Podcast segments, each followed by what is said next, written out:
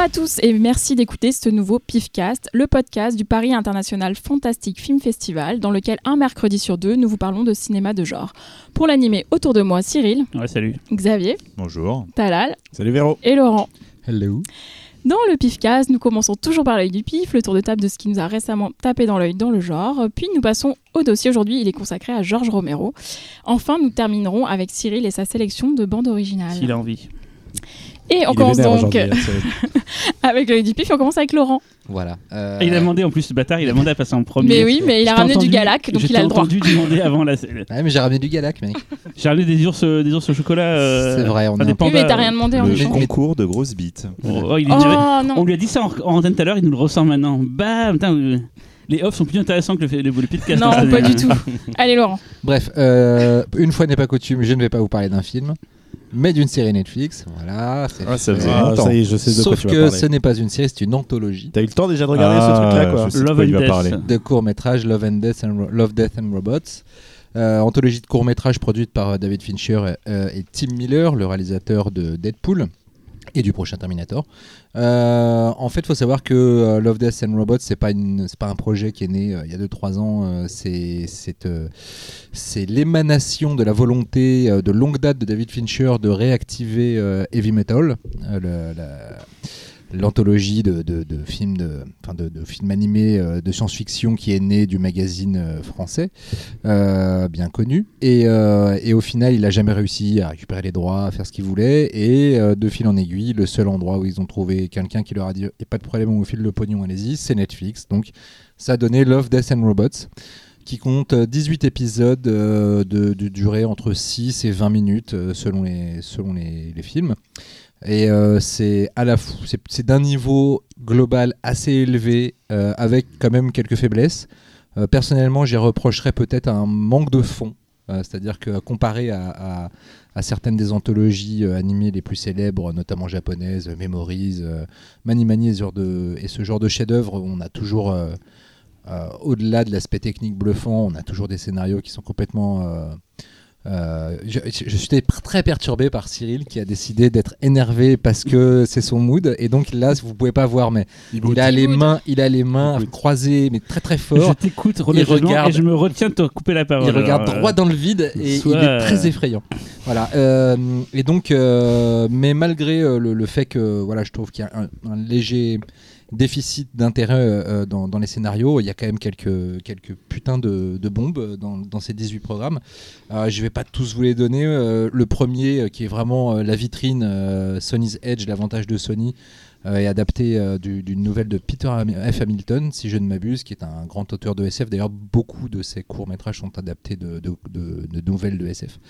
Euh, voilà, bah là, on est dans, dans le- l'excellence graphique euh, euh, pure, image de synthèse à l'américaine. Avec en plus euh, de la gloumoute euh, sublime, du gore bien méchant, un petit peu de cul. Il y a pas mal de cul dans, globalement dans Love, Death and Robots, puisqu'ils sont une totale liberté par rapport à Netflix. Et euh, voilà, ça c'est très efficace, c'est vraiment une bonne vitrine pour, pour la, la série. Après, moi, mon préféré vraiment, c'est paradoxalement peut-être celui qui est le moins intéressant au niveau du scénario, c'est Le Témoin. C'est une espèce de boucle de Moebius, mais c'est du live trafiqué, c'est-à-dire c'est une course-poursuite euh, dans Hong Kong qui, euh, qui vire à, l'absurde. Et, euh, visuellement, c'est juste à tomber par terre, c'est-à-dire qu'on a, euh, on a une vision complètement magnifiée de Hong Kong qui rappelle pas mal Blade Runner, qui rappelle pas mal euh, euh, le Choi Arc de Time and Tide, qui rappelle euh, voilà, pas mal de trucs comme ça et, euh, et qui est en même temps totalement expérimental. Euh, j'ai beaucoup aimé aussi euh, Derrière la faille, Beyond the Rift, euh, qui est un pur récit de SF horrifique avec quelques, quelques instantanés visuels assez terrifiants qui rappellent pas mal Event Horizon ou, ou Hellraiser. Avec un pareil là aussi un, rendu photoréaliste assez bluffant. Métamorphe aussi, qui est une histoire de, de loup-garou pendant, pendant, la, pendant la guerre livrée aux talibans par l'armée américaine, est, est assez génial. Euh, voilà, il y a quelques, il y a quelques bombes. Euh, globalement, ça se laisse voir euh, avec énormément d'intérêt. Mais voilà, je déplore quand même une légère, un léger déficit de fond. Attends, mais tu, parlais des japonais, mais les japonais, souvent, c'est trois sketchs dans un film d'une heure et demie, donc des sketchs qui ont le temps de développer une histoire en fait. Oui, mais même là, je veux dire, quand, même quand t'as pas le temps de développer complètement une histoire, t'as quand même des cours de 20 minutes. Euh, de 16 minutes, etc., qui dans casse pas trop le euh, par cul. exemple, à- Stick Bomb, c'est pas un film qui a un scénario intéressant. Le truc avec le mec qui pue et tout le Non, monde. mais je te dis pas tu, que- tu, je prends pas que- Short Pieces, euh, il y a des segments qui sont quand même très courts et qui arrivent à. Et puis je te dis pas que tous ont, ont un scénario euh, passionnant, mais t'en as toujours au moins un ou deux qui ont vraiment des trucs qui te trouvent les fesses. Là, en matière de scénario, euh, voilà, il y a même deux, deux, trois trucs qui sont limite indigents. Je pense notamment à, alors je me rappelle plus du titre, Le coup de main, voilà, euh, qui est l'histoire d'une fille. C'est un, Gravity en 5 minutes euh, avec une nana qui est obligée de s'arracher le bras pour pouvoir euh, bouger dans l'espace. Bon, euh, ça n'a à peu près aucun intérêt, si ce n'est que techniquement c'est très réussi. Mais voilà, il y a deux trois trucs qui sont qui sont pas euh, passionnants. euh, euh, à ce niveau-là. Mais voilà, en revanche, il y a vraiment un, plaisir assez immédiat de, de, de- d'histoires qui sont vraiment faites pour euh, démontrer les capacités du médium, pour aller un peu plus loin avec un ton adulte, parfois plus enfant. D'ailleurs, ça dépend vraiment des, sketchs, mais euh, et, euh, et puis techniquement, parfois, on s'en prend tellement plein la gueule. Il y a un sketch qui est animé par euh, Sony Pictures Imageworks et en matière de photoréalisme, je crois c'est ce que j'ai vu le plus impressionnant. Il y a des Français d'ailleurs dans, dans, dans la Il y a des hein. Français, ouais, tout à fait, ouais. Euh, je me rappelle plus. Il y en a moins deux ou trois qui sont par des mais en Français, tout cas, j'ai vu qu'il y avait des Et Français. même ouais. des indés, des fois c'est pas forcément des studios, des fois c'est des Ah, animateurs. c'est euh, c'est assez rare qu'il y ait des, euh, qu'il y ait même des gros studios connus. Je crois que le, le studio le plus connu c'est Sony Pictures Imageworks et ils ont fait un sketch. Les autres c'est c'est plutôt des, des studios petits ou voilà. Et par rapport à Animatrix par exemple. Donc, ça revient souvent, hein, on compare souvent Ouais, ce, on ce com- projet-là. on le compare parce qu'il y a une pluralité des, des médias, des, Bah, de des- SF, euh, et puis des techniques, une pluralité des techniques Ouais. utilisées et des genres. Mais euh, bah, Matri- les- Animatrix avait l'avantage d'avoir un thème qui unifiait le tout, ce qui faisait que quelque part, tu avais. Certes, tu avais l'impression de voir des courts-métrages, mais tu avais, l'impression de voir différentes facettes d'un même univers. Donc c'était assez. Ça se Alors que là complétait. ça va dans tous les sens. quoi. Là, ça va dans tous les sens. Donc, euh, mais en revanche, il n'y a pas un seul épisode où il n'y a pas un truc intéressant Il à pas voir. une thématique etc. globale quand même, un truc. euh, Ça qui est soit de passer soit d'amour, soit de mort, soit de robot. Ouais, Tu c'est sais quoi, ça, c'est un bloc où tu dois tout voir ou tu les vois séparément? Non, tu les vois séparément. D'accord. Ça sortira pas en physique ça. Euh, je sais pas, tu sais, euh, Annihilation vient de sortir en physique euh, à la surprise un peu générale, donc euh, pourquoi pas. Personne n'a vu euh, du coup autour de la table encore? Non, moi c'est dans ma, dans, dans ma liste. Bah oui, le truc est sorti il y a deux jours. Donc, Moi, euh, c'est ma- dans Non, ma- en plus il y a une semaine. C'est dans ma shame list moi. Et On peut euh, une shame list au bout de trois jours. hein. Non, non, non. Question euh, est-ce que Fincher et Miller du coup ont réalisé un épisode où ils sont non, juste là en non, tant non, que, ils sont là que- en tant que que- prod. voilà ils chaperotent Mais Miller du coup il pèse du coup Parce que Miller, on- enfin c'était un peu un nobody avant. C'est un mec qui faisait des effets Et, spéciaux. et c'est un pote de, c'est un pote de Fincher de très très longue date. D'accord. Euh, donc euh, je pense que le mec a beaucoup plus de, de- de poids et de- et d'expérience qu'on ne le croit. Oui, c'est en ce que- fait. c'est ce que- voilà, le que mec a accédé hein. à la réal avec Deadpool, il a fait une bande démo, après il a été engagé. dans le milieu machin et depuis très longtemps. Et à signaler que c'est en revanche le même scénariste pour chaque histoire. C'est-à-dire Ah, a- il y a qu'un seul scénariste. Et c'est lui qui a adapté euh, toutes les nouvelles, c'est lui qui a fait tous les scénarios, même si c'est pas lui qui a eu les idées. En revanche, c'est lui qui s'est occupé à chaque fois d'écrire le truc. Talal, ton œil? Alors mon œil. Euh, alors moi j'ai commencé un jeu vidéo euh, qui est vraiment super cool. Euh, pourquoi c'est super cool? Déjà parce que c'est complètement ma cam c'est un beat'em all. Euh, ça s'appelle David May Cry 5 euh, et c'est sorti euh, il y a quelques semaines donc euh, le 8 mars euh, dernier c'est disponible sur Xbox One, PS4 et PC. Donc c'est un jeu japonais, c'est une licence très très connue, Devil May Cry, euh, qui est développée par Capcom. Euh, alors le premier, ça a été, euh, sorti, ça, a été développé par quelqu'un qui s'appelle euh, Hidei Kamaya, qui en fait, euh, qui était connu parce que c'était le, gars qui avait fait euh, Resident Evil 2, qui avait, qui est pour beaucoup l'un des meilleurs épisodes de la série. Et donc euh, euh, Kamaya, qui n'a pas réalisé cet épisode-là, euh, a quand même un peu son, je veux dire, son ombre qui, survole ce projet. Euh, entre parenthèses, Kamaya a aussi fait euh, une série qui s'appelle Beautiful Joe, qui est très connue euh, pour les gamers, Okami. Il, il, a, aussi créé, en, en Platinum Game, Bayonetta, qui est aussi une série beat'em all qui ressemble beaucoup à Devil May. Et donc, cette, fois, cet épisode-là est réalisé par euh, Iadeki Itsuno, euh, qui était en fait quelqu'un qui, euh, qui était déjà euh, très présent dans le premier Devil May Cry et qui a. le, deuxième épisode, qui est un peu l'épisode maudit de la série parce qu'il a été fait à la va-vite, n'est pas signé en fait par un game director, mais, mais on raconte que, que Itsuno en fait est, arrivé un peu à la fin pour essayer de sauver le projet comme il a pu, mais par contre il est resté sur les épisodes 3 et 4 et donc il a été rappelé naturellement pour le 5. À noter aussi qu'il a fait euh, des jeux que tu dois connaître, Cyril, euh, qui sont Capcom SNK 2 euh, et Power Stone, et aussi un truc plus récent qui s'appelle Dragon Dogma, qui est un RPG japonais. Donc, bon, de- de- pff, je vais pas m'étendre sur l'histoire parce que c'est pas vraiment l'intérêt. Le pitch, donc, c'est voilà, le monde est encore menacé par un démon euh, super méchant et, dangereux. Et, euh, et cette fois, euh, Dante, Dante qui est le héros de la série, qui est un homme, enfin une personne qui est à, la fois homme et démon, se sacrifie donc pour, pour essayer de vaincre cette bestiole, mais, mais voilà, on le laisse un peu pour mort dans la scène d'ouverture. Et donc Nero, qu'on avait déjà vu dans l'épisode 4, euh, qui est aussi un, un- moitié démon, moitié, moitié humain, se, re- se retrouve avec V à fuir la situation euh, parce qu'ils ne sont pas assez puissants et euh, ils décident ensemble de revenir plus tard euh, pour, euh, pour affronter la créature une fois qu'ils qu'ils seront assez puissants. Donc le jeu, en fait, euh, ce qui est fascinant avec ce jeu, c'est que euh, là où euh, on a plein de licences, euh, de vieilles licences, parce que finalement le jeu, a- la, la licence a quand même plus d'une dizaine d'années, euh, qui essaie de se renouveler. Tu as plein de, de licences comme God of War, par exemple, qui, qui a essayé de trouver un second souffle en Qui a faisant réussi. qui a réussi, c'est qui était un des meilleurs jeux de l'an dernier, euh, qui, qui- qui- qui- justement qui, se recherche à nouveau. Celui-là, euh, Capcom décide de, de- de réutiliser les mêmes recettes en fait, et, et, et quelque part, c'est les seuls à exceller dans le domaine. C'est-à-dire qu'ils vont vraiment essayer d'innover et essayer de pousser ce principe qui est déjà très très poussiéreux en fait. C'est du beat'em all comme on en a connu depuis, depuis les- l'époque de la 16 bits. Et, euh, et donc, euh, ce qu'ils vont essayer de faire, c'est essayer de pousser le gameplay. Et dans ce sens-là, euh, on va avoir trois gameplays euh, très très différents euh, parce qu'on va incarner trois personnages très différents. Donc on a Nero, donc le personnage dont je parlais qui était dans l'épisode 4, qui a le pouvoir de changer de bras.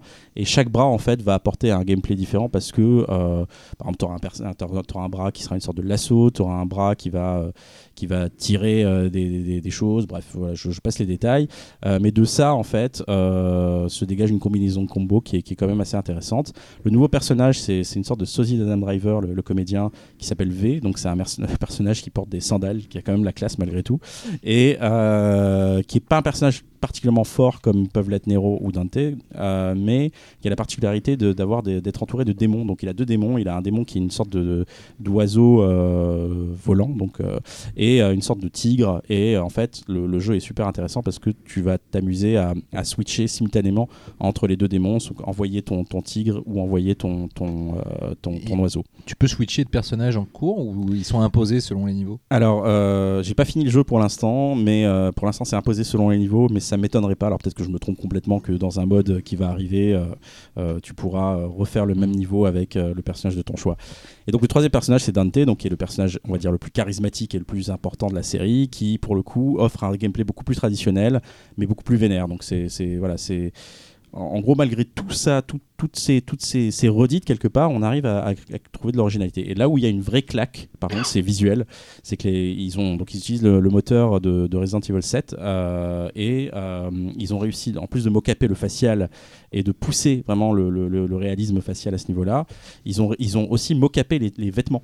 Donc c'est-à-dire que comme c'est des personnages pour euh, charisme oblige, euh, portent des longs manteaux, tout ça, un peu à la, à la était une fois dans l'Ouest, bah tu vois, t'as as, le rendu en fait des, des, des, des- vêtements qui, qui, claquent vraiment. En fait, t'as l'impression que c'est vraiment photoréaliste quoi.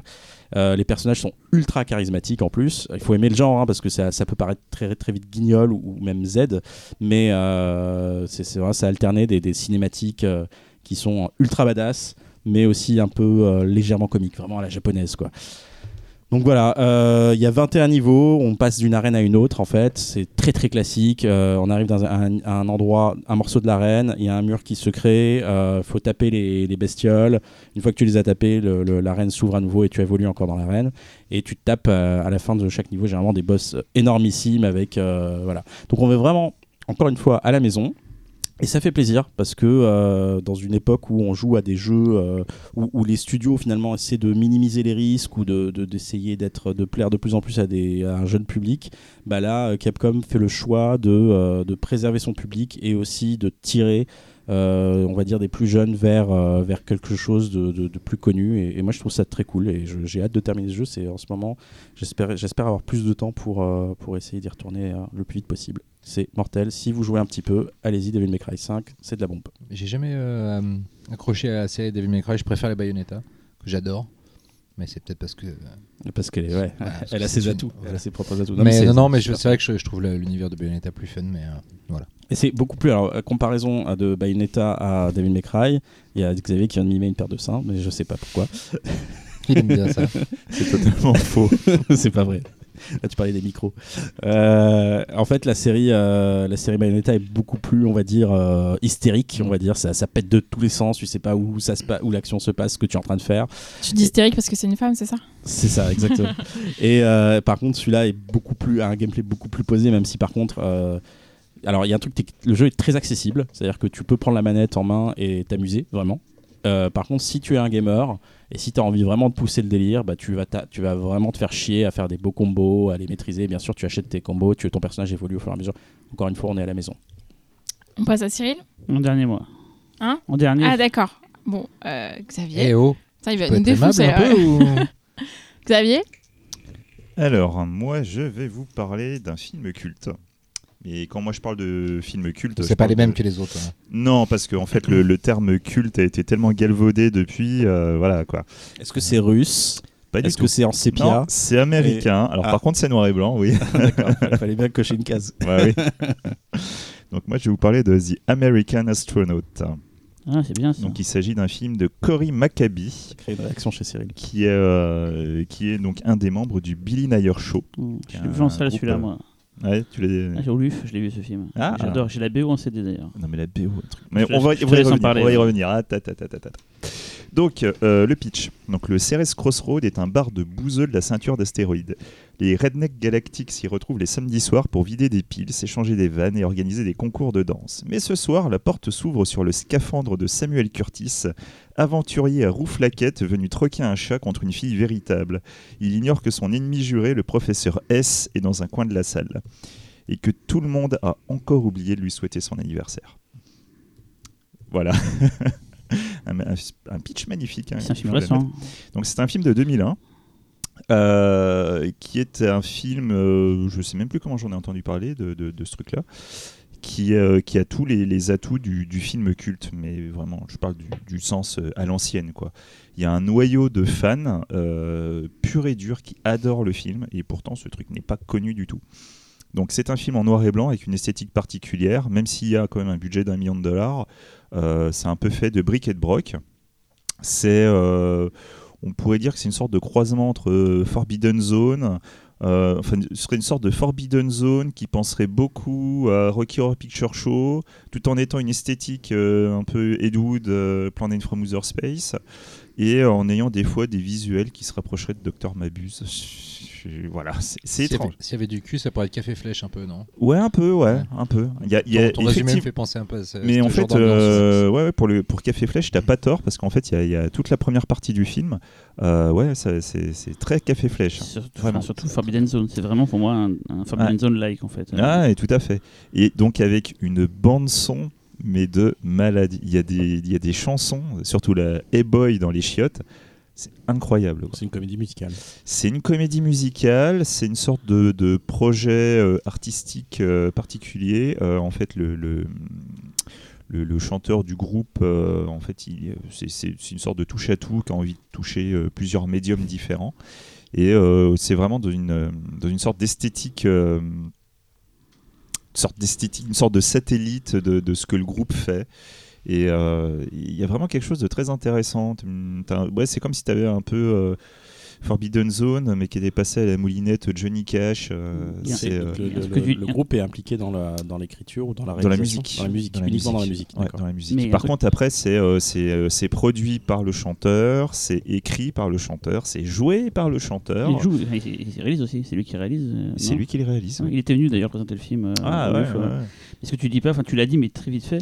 C'est un peu comme pour Star Suburbs, c'est qu'en fait c'est tout le décors, genre sa cuisine, machin et tout. Et en fait avec des décors, on voit bien que c'est une cuisine ou un appartement ou je ne sais trop quoi, mais avec les décors, il fait vraiment croire que c'est un, un cockpit et et vraiment, il y a plein de bidouilles comme ça tout le long, en, en Didi Joseph, un peu la gondrie, on va dire. J'aime pas dire ça, mais Bah, Il y a un côté Un comme parce ça, que par exemple, les voyages spatiaux, euh, c'est des peintures.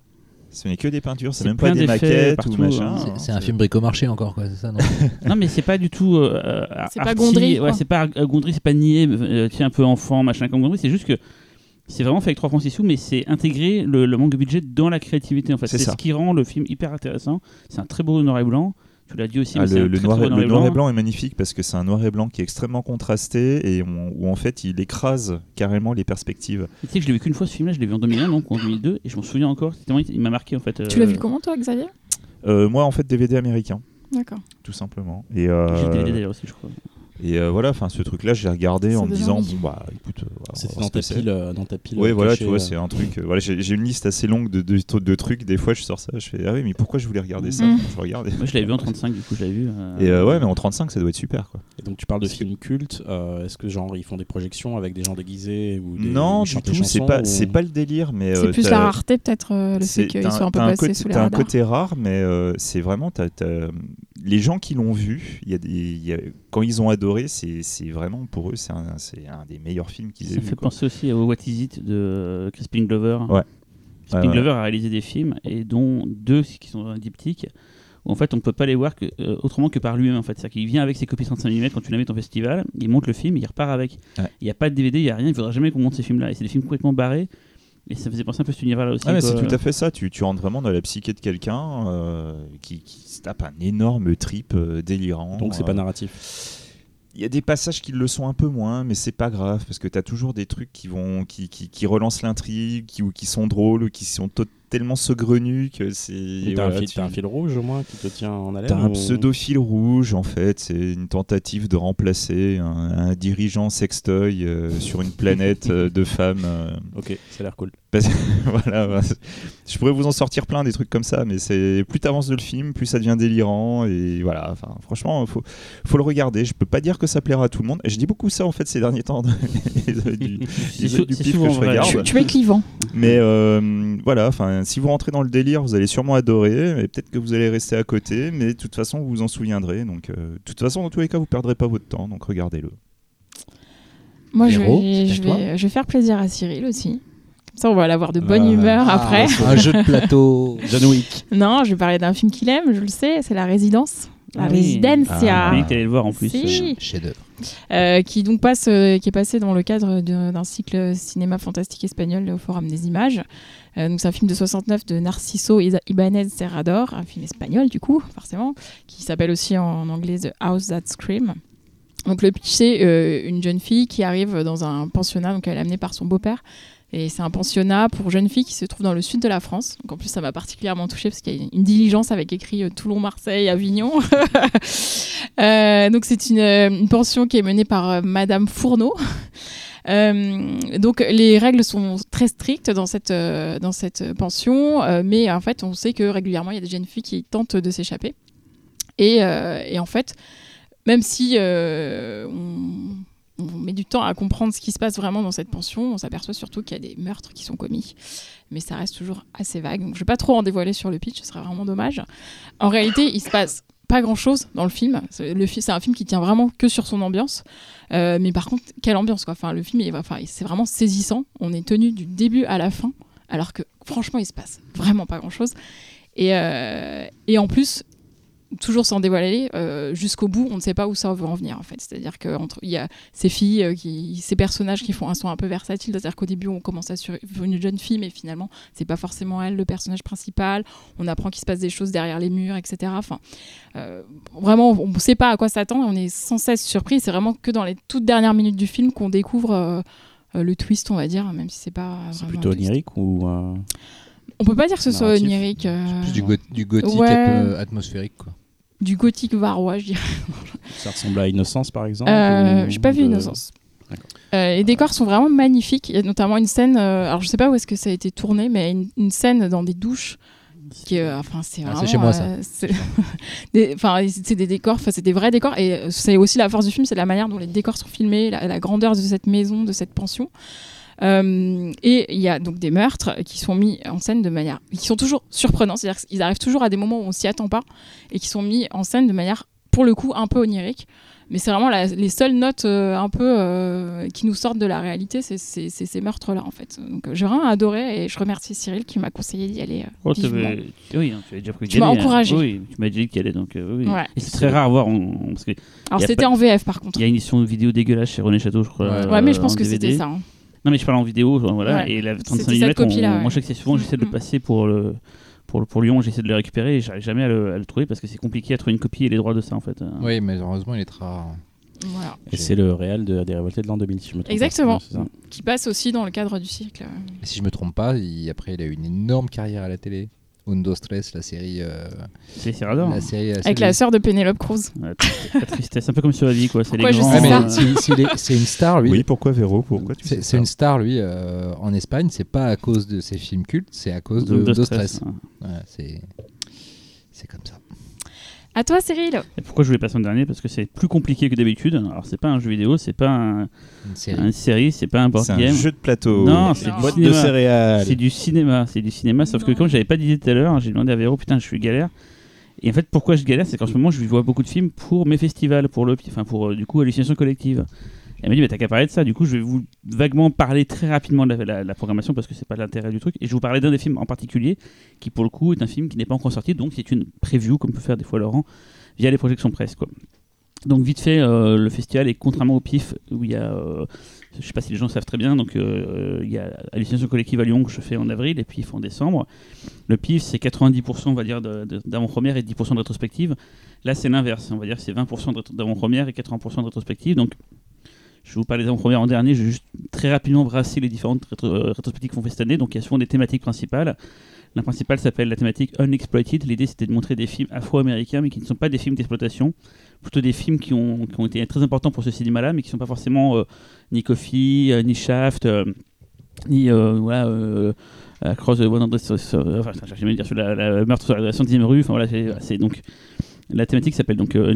On va passer Point Noir, Uptight en anglais. On va passer Top of the Hip. On va passer un film dont il y a eu été question dans Mad Movies ce mois-ci, euh, Ganja and S, qui est le premier film de vampire euh, afro-américain. Et on va passer le très célèbre Sweet Sweetback Badass Song de Melvin Van Peebles. Un- le, le plus grand film de Black. De et qui a lancé du coup cette, euh, cette mode. Voilà. On a une thématique roman porno japonais, donc les, les- les films euh, érotiques, euh, mais Les- un peu plus corsés, les pinku, les films un peu corsés, euh, un peu corsés comme dirait Véronique, euh, du Japon. Et on passe euh, trois raretés, on passe Woods Are Wet, euh, Yumeno Kushaku Girls Hell et surtout la maison des perversités qui s'appelle Watch in the en anglais, qui a eu droit à une édition vidéo chez euh, Mondo Macabro et qui apparemment est bien taré.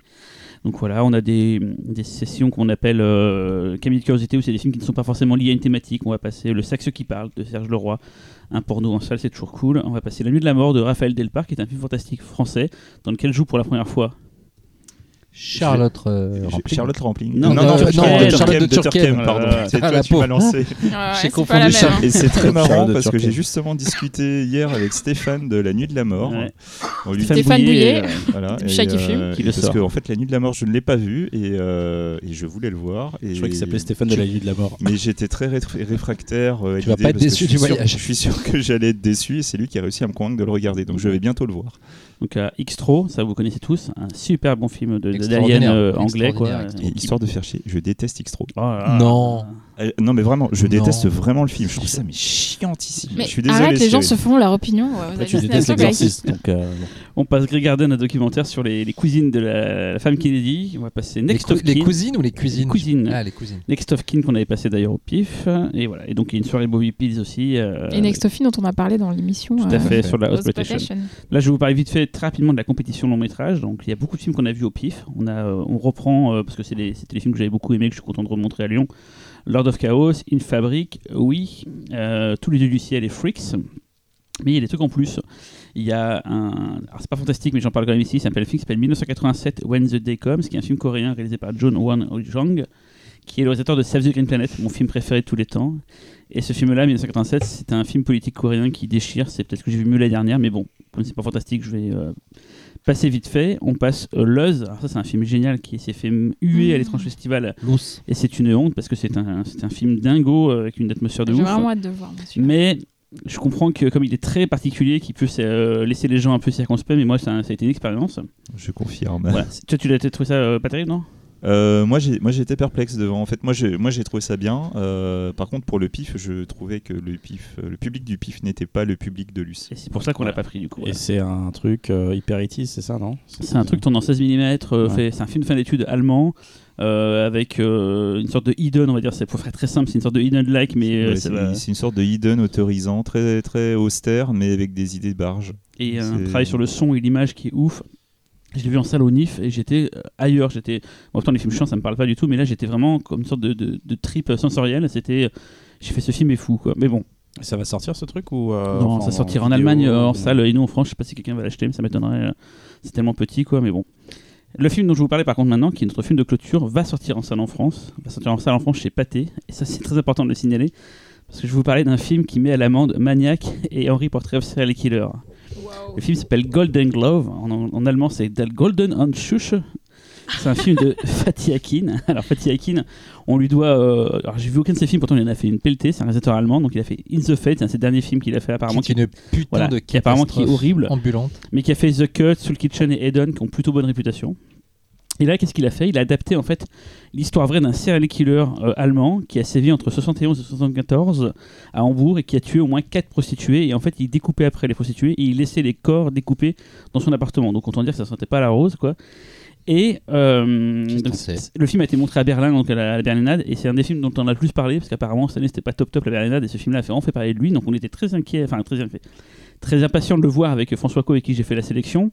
Et quand on a vu le film, on s'est dit putain, je crois qu'il a fait plus crade que Henry et Maniac. Alors c'est pas crade dans le sens euh, gore, c'est pas un film très graphique, mais putain, qu'est-ce que c'est c'est sale, qu'est-ce que c'est sale ambiance, qu'est-ce que c'est dégueulasse. On est tellement été euh, marqué par ce film-là qu'on va sûrement offrir des lingettes nettoyantes aux gens après la séance parce que on se sent vraiment dégueulasse quand on sort de ce film. C'est c'est tout ce que la- ah oui, c'est vraiment c'est la puanteur, la, la poisse, le, le c'est enfin c'est voilà, c'est un film très très sale. Ça va sortir en salle en France chez Pathé. Je sais pas comment ça peut tomber. Parce que c'est Fatih Akin et que Oui, c'est un oui. habitué de, de oui, Cannes mais et- du coup c'est tellement pas euh, habituel par rapport au film Pathé, c'est que c'est c'est pas les enfin c'est pas les tuches quoi. C'est euh, Ils ont signé euh, parce que c'était Fatih Akin. oui, oui, et donc, voilà. mais je vous dire, quand ça sortira, allez voir ça. Vous attendez pas à un truc graphique, hein. c'est pas euh, du gore à la maniaque et tout, mais c'est peut-être un des trucs les plus. Je pense qu'on va avoir au moins une quinzaine de personnes qui vont sortir de la salle, parce que c'est à des moments assez insoutenables ce qu'on voit, et ça va très loin. Et c'est même des fois, euh, c'est très drôle. Moi, ça m'a fait penser un peu au, au, au Lars von Trier euh, House of, Jack Build, Mais- qui, m'était- qui était drôle, je trouve. Mais je, je suis pas sûr. J'attends de voir le film, mais ayant vu du coup euh, In the Fade, je suis pas sûr que ce soit fait avec euh, une intelligence, euh, une, maît- maîtrise euh, totale. Je sais pas trop. François, qui a, qui a vu lui euh, les autres films de Fatih Akin et celui-là, est très, très, imp- très fan du film aussi, le- celui-là. Ouais. Et il fait bien la part des choses. Il m'a même dit, il a un choix de carrière très très curieux. Fatih Akin, c'est, on a du mal à cerner où il va aller, mais là, ce film-là, il, s'est déc- il a décidé d'aller vraiment plus loin que tous les autres niveau film de serial killer. Et je pense que ça va être une nouvelle référence parce que c'est, je vous dis, c'est pas graphique du tout, mais mais, mais c'est vraiment, c'est sale. C'est vraiment sale. In the Fade, c'est le film de vengeance le plus neuneux que j'ai vu depuis très très longtemps. C'est Ouais. vraiment c'est stupide. Mais ça te fait penser du coup à Henry. euh, Enfin, pour le coup, je- quand tu m'évoques ça, j'ai Ah, l'impression mais que ce c'est- film-là avec. euh, Avec euh, Diane Kruger où elle a ah, gagné le prix c'est à mauvais, Cannes. hein, C'est Moi, je l'ai vu au ciné. Ouais, pas, pas- mais donc le- Henry, il a le côté très documentaire qui le rend un peu glaçant. Là, Ah, là, c'est c'est pas. mis en là, c'est- c'est mis en scène. là, c'est mis en scène et surtout, c'est non, je sais, c'est vraiment le. S'imagine les des chiens mélangés, je sais pas, du Groland avec, avec un serial killer en plus, et c'est vraiment. euh, je peux vous citer des exemples de scènes, mais je laisserai vous cacher la surprise. euh, voilà. Redonne juste les dates euh, des alus. euh. C'est du 16 au 22 avril, et le film, donc celui-là, passera en clôture le lundi 22 avril, c'est le lundi de Pâques, voilà. Donc, euh, si vous êtes dans le coin, si vous êtes écouté ce podcast et vous n'êtes pas dans Lyon, ben venez faire un tour, vous allez aller voir plein plein de films vachement rares, et vous avez l'occasion comme ça de partager avec nous ces petits moments, sachant que Xavier et Véronique seront là aussi. euh, Surtout Yeah. moi. voilà, surtout Véronique. Bon, allez, on passe au dossier. Bientôt deux ans qu'il nous a quittés et on s'aperçoit que nous n'avons toujours pas consacré de podcast à Georges Romero. Il est temps de réparer cette injustice dans ce nouveau Pifcast. Comme d'habitude, nous avons chacun choisi de défendre un de ses films, mais avant de commencer, comme toujours, j'invoque le professeur Xavier pour une petite euh, présentation du réalisateur. X. Je crois que je vais bientôt me faire un, un mini jingle hein, ce train-là. Ouais, Euh, moi, je vais vous faire une intro quand même assez courte parce que euh, je pense qu'on va surtout beaucoup parler du bonhomme pendant les films et ce sera, euh, je pense, beaucoup plus parlant. Donc, Georges Romero est né en 1940. Dès l'âge de 14 ans, en fait, il s'intéresse au cinéma. Il va commencer à tourner des courts métrages. Après l'université, avec une poignée d'amis, il va décider de réaliser un film inspiré de Je suis une légende de Matheson. Donc, il s'agit de La Nuit des Morts Vivants. En réalisant un film de zombies complètement libéré des apparats du vaudou, il va réaliser un des plus grands films du cinéma et rentrer dans le club très fermé des réalisateurs ayant créé un genre. Comme beaucoup de premières œuvres, La Nuit des Morts Vivants va condenser tout ce qui va faire la marque de fabrique du monsieur. Comme par exemple le découpage des plans qui est au cordeau, le sens du montage, une critique de la société, encore l'aspect politique. Tous ces aspects vont se retrouver tout au long de sa filmographie. Et dans une filmographie même où le fantastique et l'horreur auront été à chaque fois un moyen d'exprimer les douleurs de la société. Donc nous allons vous parler de cinq films qui vont vous faire découvrir ou même redécouvrir ce qui a valu à Romero le surnom de maître de l'horreur. C'est- c'est- Ah on n'est pas habitué que ce soit Ouais. si court en fait. On, Bah oui. on est bref. perdu, on est déphasé. Alors, Euh, on va- Par contre, on va commencer par euh, le film qu'a choisi Xavier, puisque Oui, dans normal, sa filmographie, c'est le premier euh, chronologiquement, et en plus, je pense que ça va beaucoup nous dire sur le réalisateur, n'est-ce pas oui, oui, oui. Alors, du qu'as-tu choisi, Xavier Alors, euh, je vais vous parler de sûrement l'un des films les plus euh, J'aime bien le rire. le difficiles. pas difficile, mais le plus. euh, euh, quand, quand je dis atypique. difficile, je veux pas dire le plus difficile euh, en tant que film, mais c'est sûrement le plus difficile d'accès. C'est vraiment celui qui nécessite le plus de, de clés c'est marrant en fait, pour le- je, je le pour trouve l'appréhender. pas difficile d'accès. C'est juste que c'est tellement atypique déjà de la part de Romero et, et globalement même comme sujet, mais en fait euh, c'est un film très facile. C'est à- un, pur film euh, Romero pourtant, et c'est et c'est même le plus Romero des films qu'il a réalisé. Vous parlez de Bruxelles. hein. Explique-nous. Après, Est-ce- Ah oui, t'as même pas dit encore quel film Mais je sais, c'était. je sais. Et, mais je ça. tiens à préciser que pour ceux qui connaissent Romero principalement pour sa série de zombies, vous allez avoir un choc. C'est le cas de le dire. hein. J'ai j'ai pas fini. hein. Je- je- Voilà. Allez, vas-y, balance. Donc moi je vais vous parler de Night Riders. Donc il s'agit du septième film de Romero qui est sorti en 81. Et euh, pour comprendre un peu comment on a pu arriver à Night Rider, donc après La Nuit des Morts Vivants, qui a été un, un- qui a quand même été un gros carton, il a, euh, il a décidé en fait de s'éloigner du fantastique. Et euh, en fait, à ce, moment-là, il a décidé de réaliser un drame. Ensuite, il a réalisé un film qui flirtait avec le fantastique, donc Season of the Witch. Et ensuite, il a été un petit peu plus loin dans le fantastique pour déconstruire un genre avec Martin. À partir de ce moment-là, étant donné qu'il n'avait pas de succès, euh, clairement les gens ne l'ont pas suivi sur cette, euh, sur cette lancée, il a réalisé Zombie. Zombie, 1,5 million de budget, 40 millions au box-office. Voilà, donc du coup, monsieur, c'est un papa, il peut faire tout ce qu'il veut. À partir de ce moment-là, puisqu'il a les clés de la maison, il décide de refaire ce qu'il avait déjà fait.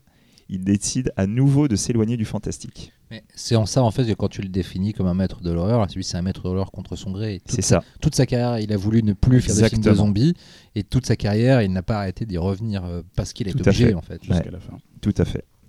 Du coup, en fait, parallèlement à ça, il a quand même aussi, euh, il a travaillé sur, euh, sur beaucoup de projets euh, qui se sont jamais concrétisés. Et euh, au fur et à mesure de sa filmographie, il a, eu aussi énormément de, de- de problèmes avec les producteurs, etc. Donc en fait, Est-ce qu'on peut parler juste vite fait, je suis désolé, mais euh, d'un truc qui a quand même vachement défini sa carrière, c'est le fait, euh, le problème du copyright du- de la nuit des Eh morts oui. vivants, eh oui. qui fait qu'en fait, il n'a jamais eu l'argent qu'il aurait dû, dont il aurait dû hériter euh, avec le succès de ce film. Et quelque part, je pense que ça a fait complètement, on- euh, pas vriller sa carrière, mais il aurait dû commencer vraiment sa carrière avec une indépendance financière qui Ouais. finalement il n'a jamais eu en fait. C'est ça. a fait jurisprudence même dans le, dans le cinéma. en Tout à fait, exemple. C'est vrai, même si en même temps, la carrière euh, de Romero n'aurait pas du tout été la même.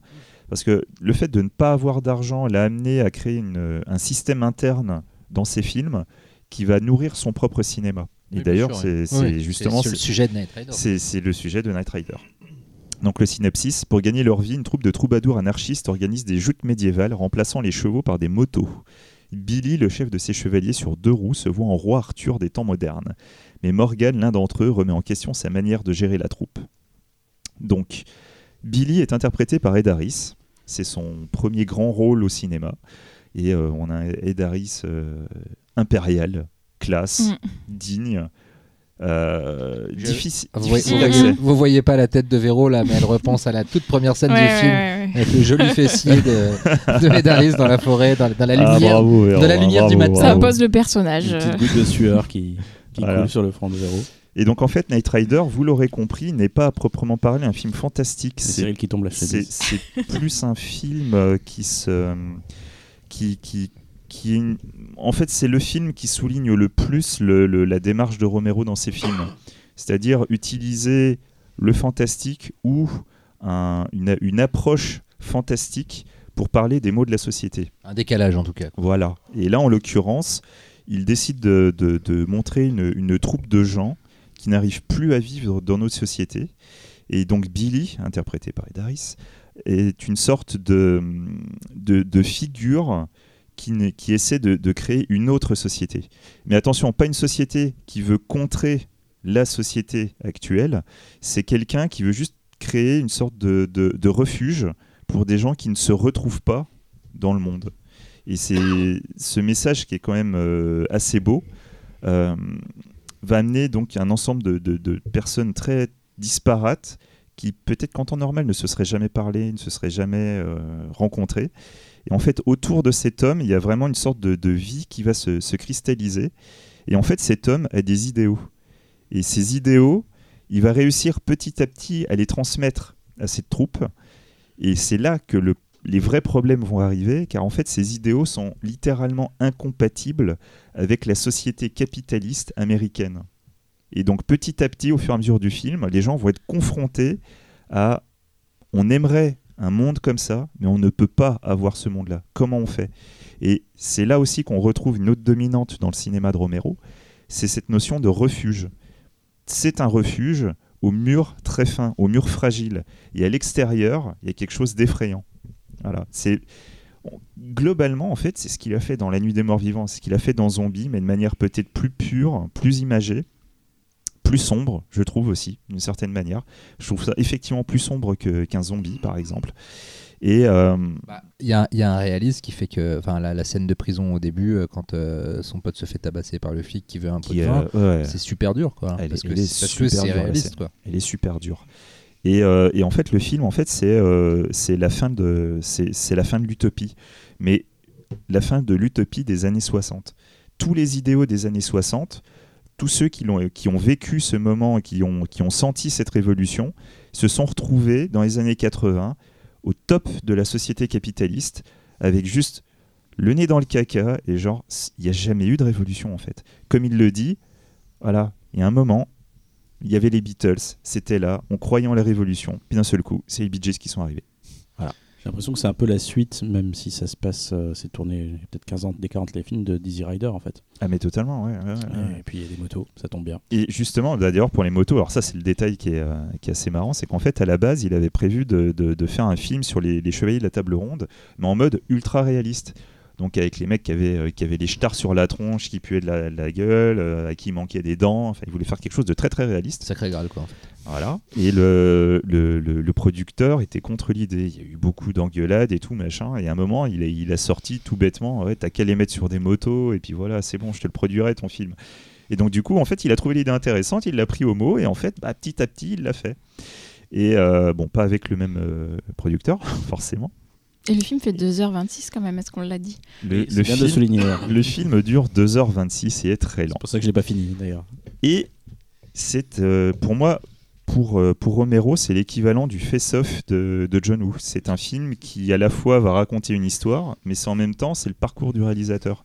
Et si jamais vous prenez le personnage de, de Billy et le personnage de Morgan, vous aurez vraiment deux, euh, vous aurez deux versions du réalisateur. Il y a l'image du réalisateur qui est Billy, qui est le grand roi digne et tout machin, et il y a le vrai Romero qui est en fait Morgan, qui est interprété par Tom Tom Savini. Voilà Sex Machine, qui est, et je vous jure que Il c'est est vrai, c'est son meilleur rôle. Ouais, il est Il est dingue dedans, il est beau, il est touchant, Mm. c'est c'est le meilleur personnage. Je vous jure, c'est euh, Parce que le dingue, personnage de, de Ed Harris finit quasiment par être crispant parce Ouais, que il est c'est ça. antipathique quand même. Par- parce que le, le- le mec est pour le coup inadapté et il ne fait aucun Il est- effort pour essayer de il est comprendre un totalement minimum. inadapté. C'est au, c'est au point tel Ah ouais. qu'à un moment, il va même, il va même hurler que lui, ce- il n'est pas un héros. Mm. Lui, il, Il est le personnage. il quoi. combat Ouais. le dragon. Ouais. Le Ouais. dragon, c'est la société américaine. Mais d'ailleurs, à Voilà. la scène du début, euh, il se flagelle. Tout à fait. Donc, euh, il n'y a aucune raison de le faire, théoriquement. Puis le donc, euh, Mais t'as bien aimé quand même. Le hein.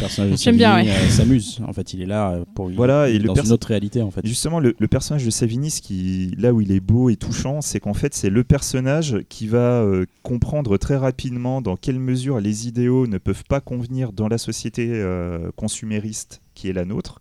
Et il va essayer de trouver des moyens de, bah, d'être dans les deux mondes. Et tout, tout en se rendant compte en même temps de l'impossibilité de la chose. Et du coup, il passe pour un traître aux yeux de tout le monde. Ce ce qui Sauf est que lui, c'est essaie d'adapter en fait. Et ce, qui est re- ce que Romero a fait toute sa carrière en, C'est ça, en essayant de dire des choses intelligentes avec des films de zombies. c'est ça, exactement. Mais euh, c'est moi, ça m'a beaucoup fait penser à pas mal de, de westerns de, de, de, de fin de période. C'est tous ces westerns qui parlaient de la fin de l'Ouest, qui parlaient de la fin des héros, la fin des pistoleros, ou même certains de Chang-Chi qui parlaient de, de la Tout à fin de fait, l'époque, etc. Dans C'est- l'ambiance c'est et dans très- les c'est très thématiques, ouais, ouais, ouais, totalement, Ce qui m'a- totalement. Ce qui m'a beaucoup dérangé dans le film et, et ce qui a fait que j'ai, j'ai- au bout d'un moment j'ai, craqué. Je, je le terminerai, hein, c'est vraiment, c'était vraiment pas le bon moment pour moi. Euh, c'est le côté euh, roue libre en fait. Mm. Et tu sens vraiment que euh, même si, et ça je pense qu'on en reparlera beaucoup euh, pendant ce, ce sujet-là, même si le fond est très présent, euh, il y a un côté aussi moins maîtrisé, on va dire, quelque part. Je De suis d'accord. On est, des- voilà, le côté. euh, La nuit des morts vivants, tu disais, c'est un film de potes. Ouais. Et puis là, pareil. Là, c'est Ah oui, un oui, film de potes. c'est un vrai film de potes. C'est- En fait, c'est sa famille autour. Ils euh, ont filmé la kermesse, quoi. C'est ça. Ouais, un peu. Ouais. ouais. Bah, t'as Tom Savini, t'as Ken. Foree. En fait, il y, a- Ouais. il y a quasiment Stephen tout le monde. Il y a le- le- le- l'acteur de Martin. euh, Stephen Il avait, King, il c'est avait pareil, pas hein. encore tourné Le Jour des Morts Vivants. T'as euh, t'as deux personnages de. Enfin, Oui, t'as deux- le méchant du, Vivants. du, du jour des morts vivants. Il y a sa évidemment sa femme dedans, ouais, euh, Christine Forrest. Qu'il a demandé en mariage à la fin du tournage d'ailleurs. Oh. Voilà. C'est la rousse. Euh, Non, c'est la, copine de. c'est la mécano. de Oui, d'accord. Morgane. Voilà. Parce que l'actrice rousse, euh, dont je me rappelle plus le nom. euh, La, Ah ouais. la- la reine. Non, non, non, la petite amie Ah. du, de Lancelot. Et, euh, et même, Ouais, euh, et même pour éloigner un petit peu, le, le- le- la, la, la- la petite amie de Lancelot, euh, celle qu'il trouve au début du film, c'est celle qui va jouer plus tard le, jour- le rôle de Barbara dans, fait, le, dans le remake remake de La vie de des morts vivants de. Tom Savini. Exactement. Ah ouais, non, mais c'est vraiment c'est l'immense famille. Alors effectivement, il y a plein de moments où c'est le bordel, soyons honnêtes. Le film est peut-être trop long, mais quand c'est touchant, c'est vraiment Peut-être touchant. trop long, deux heures et demie. euh, Peut-être. mais en plus, il y a aussi un, il y a, y a- y a- y c'est bourré de trucs, mais Mm. ras la gueule et même le rapport à la magie. Qu'est-ce que c'est la magie? Il arrive à te ramener la magie à un niveau réaliste. En te, en te couplant ça avec ton âme, donc ton âme, ton âme à la fois mystique, mais ton âme, toi, en tant qu'être dans la société, qu'il faut, euh, qu'il faut savoir préserver. Enfin, c'est, c'est, c'est peut-être l'un de ses films les plus profonds euh, de toute sa filmographie. Et c'est sorti chez Blackout en Blu-ray récemment. Voilà. Mais en fait, je, suis, je, je les aime, je les aime d'amour chez Blackout, je crois. Cyril, ton film? Et oui, car juste après, c'est moi niveau timing. hein, donc, euh, moi, c'est 1985. Je vais vous parler du tout premier film de Georges Romero que j'ai vu, qui est d'ailleurs donc le premier film de zombie, vu que c'est le premier que j'ai vu de, de Romero. C'est Le Jour des Morts Vivants, donc euh, qui est le troisième de la. Je vais dire la trilogie, mais c'est débile de dire ça. C'est forcément le troisième trilogie, qui d'ailleurs n'est pas une trilogie, qui est venue après euh, six films, on va dire, de la première trilogie. Comme dans Star Wars. Comme dans Star Wars, voilà, de la, la prélogie, je sais pas comment on peut dire et tout quoi. C'est le troisième. Il y a eu la nuit, il y a eu l'aube et il y a eu donc le jour. Et là, c'est le jour. Film qui a eu beaucoup d'impact sur moi, c'est que je, le fantasmais pas mal ce film euh, par rapport à Mad Movies. Là, je, regarde Laurent en me disant ça parce que dans les dans les, les comptes rendus ou dans les spécial Avorias machin tout, il y avait souvent des images. Je me souviens du spécial Avorias de Impact où il y avait des catégories euh, les films un peu fripons machin tout et les films gore. Il y avait des photos de, du jour du vivant avec la table d'opération avec le les tripailles et tout. J'étais putain, ça a l'air génial ce film, toi. Et j'ai profité du passage sur Canal donc ça devait être euh, une, une ressortie parce que 85 ouais, Canal c'était bien après. Donc euh, j'ai vu le film à ce moment-là, quoi. Et, donc j'avais ni vu ni Zombie ni euh, Le Jour des Morts. Je connaissais le, Jour des Morts de réputation, mais je ne savais pas que c'était une trilogie en fait et qu'il y avait euh, un, second. j'ai dû voir, j'avais 12-13 ans, Le Jour des Morts quoi. Et ça a été une grosse, grosse claque. J'ai- adoré ce film. euh, euh, parce que pour moi c'était totalement novateur de voir euh, ça en fait euh, des effets, spéciaux euh, hyper réalistes, un fond euh, politique, une musique, on en, y reviendra plus tard, une musique géniale. euh. Donc, quelle est la différence le jour par rapport aux autres? C'est que le jour, on est dans une base militaire, c'est-à-dire que les zombies sont pleinement installés, un, un peu comme dans Zombie, quoi. Et on va suivre euh, donc une société qui décide de vivre avec les zombies, et de décider de voir qu'est-ce qu'on peut en faire. En fait, dans le jour, ça arrive, dans- enfin dans la nuit, ça arrive. Dans Zombie, on essaie de survivre. Et dans le jour, on essaie de contrôler cet univers qui est maintenant rempli de zombies. Donc on suit une base militaire, on est avec des militaires dans une base militaire, avec des civils. Et il y a des expériences qui sont faites sur les zombies, donc on en capture, on teste des choses sur eux. Et il y a une sorte de fil conducteur tout le long hein, avec ce zombie qui s'appelle Bub, qui commence à développer des, capacités cognitives, donc à pouvoir réagir avec nous, à, avoir des, à reproduire des éléments du passé. Il essaie de se raser par exemple. Et voilà. Donc il y a tout un, un- une suite qui se fait entre euh, des militaires, des civils, le principe de la hiérarchie, c'est ça qui va beaucoup faire le. C'est une critique très forte de la, du militarisme et donc de, la hiérarchie parce qu'il y, a- des problèmes qui vont se finir de ça en fait, des militaires peu trop zélés. On va suivre donc ces expériences avec des scientifiques un peu fous et c'est pour moi une somme de plein de plein de choses. qui m'a vraiment à l'époque transcendé. Je, sais qu'après avoir vu ce film-là, j'ai entendu parler du film Zombie, euh, donc le, second en fait, qui pour beaucoup de gens est une évidence. Moi, je ne connaissais pas ce film-là.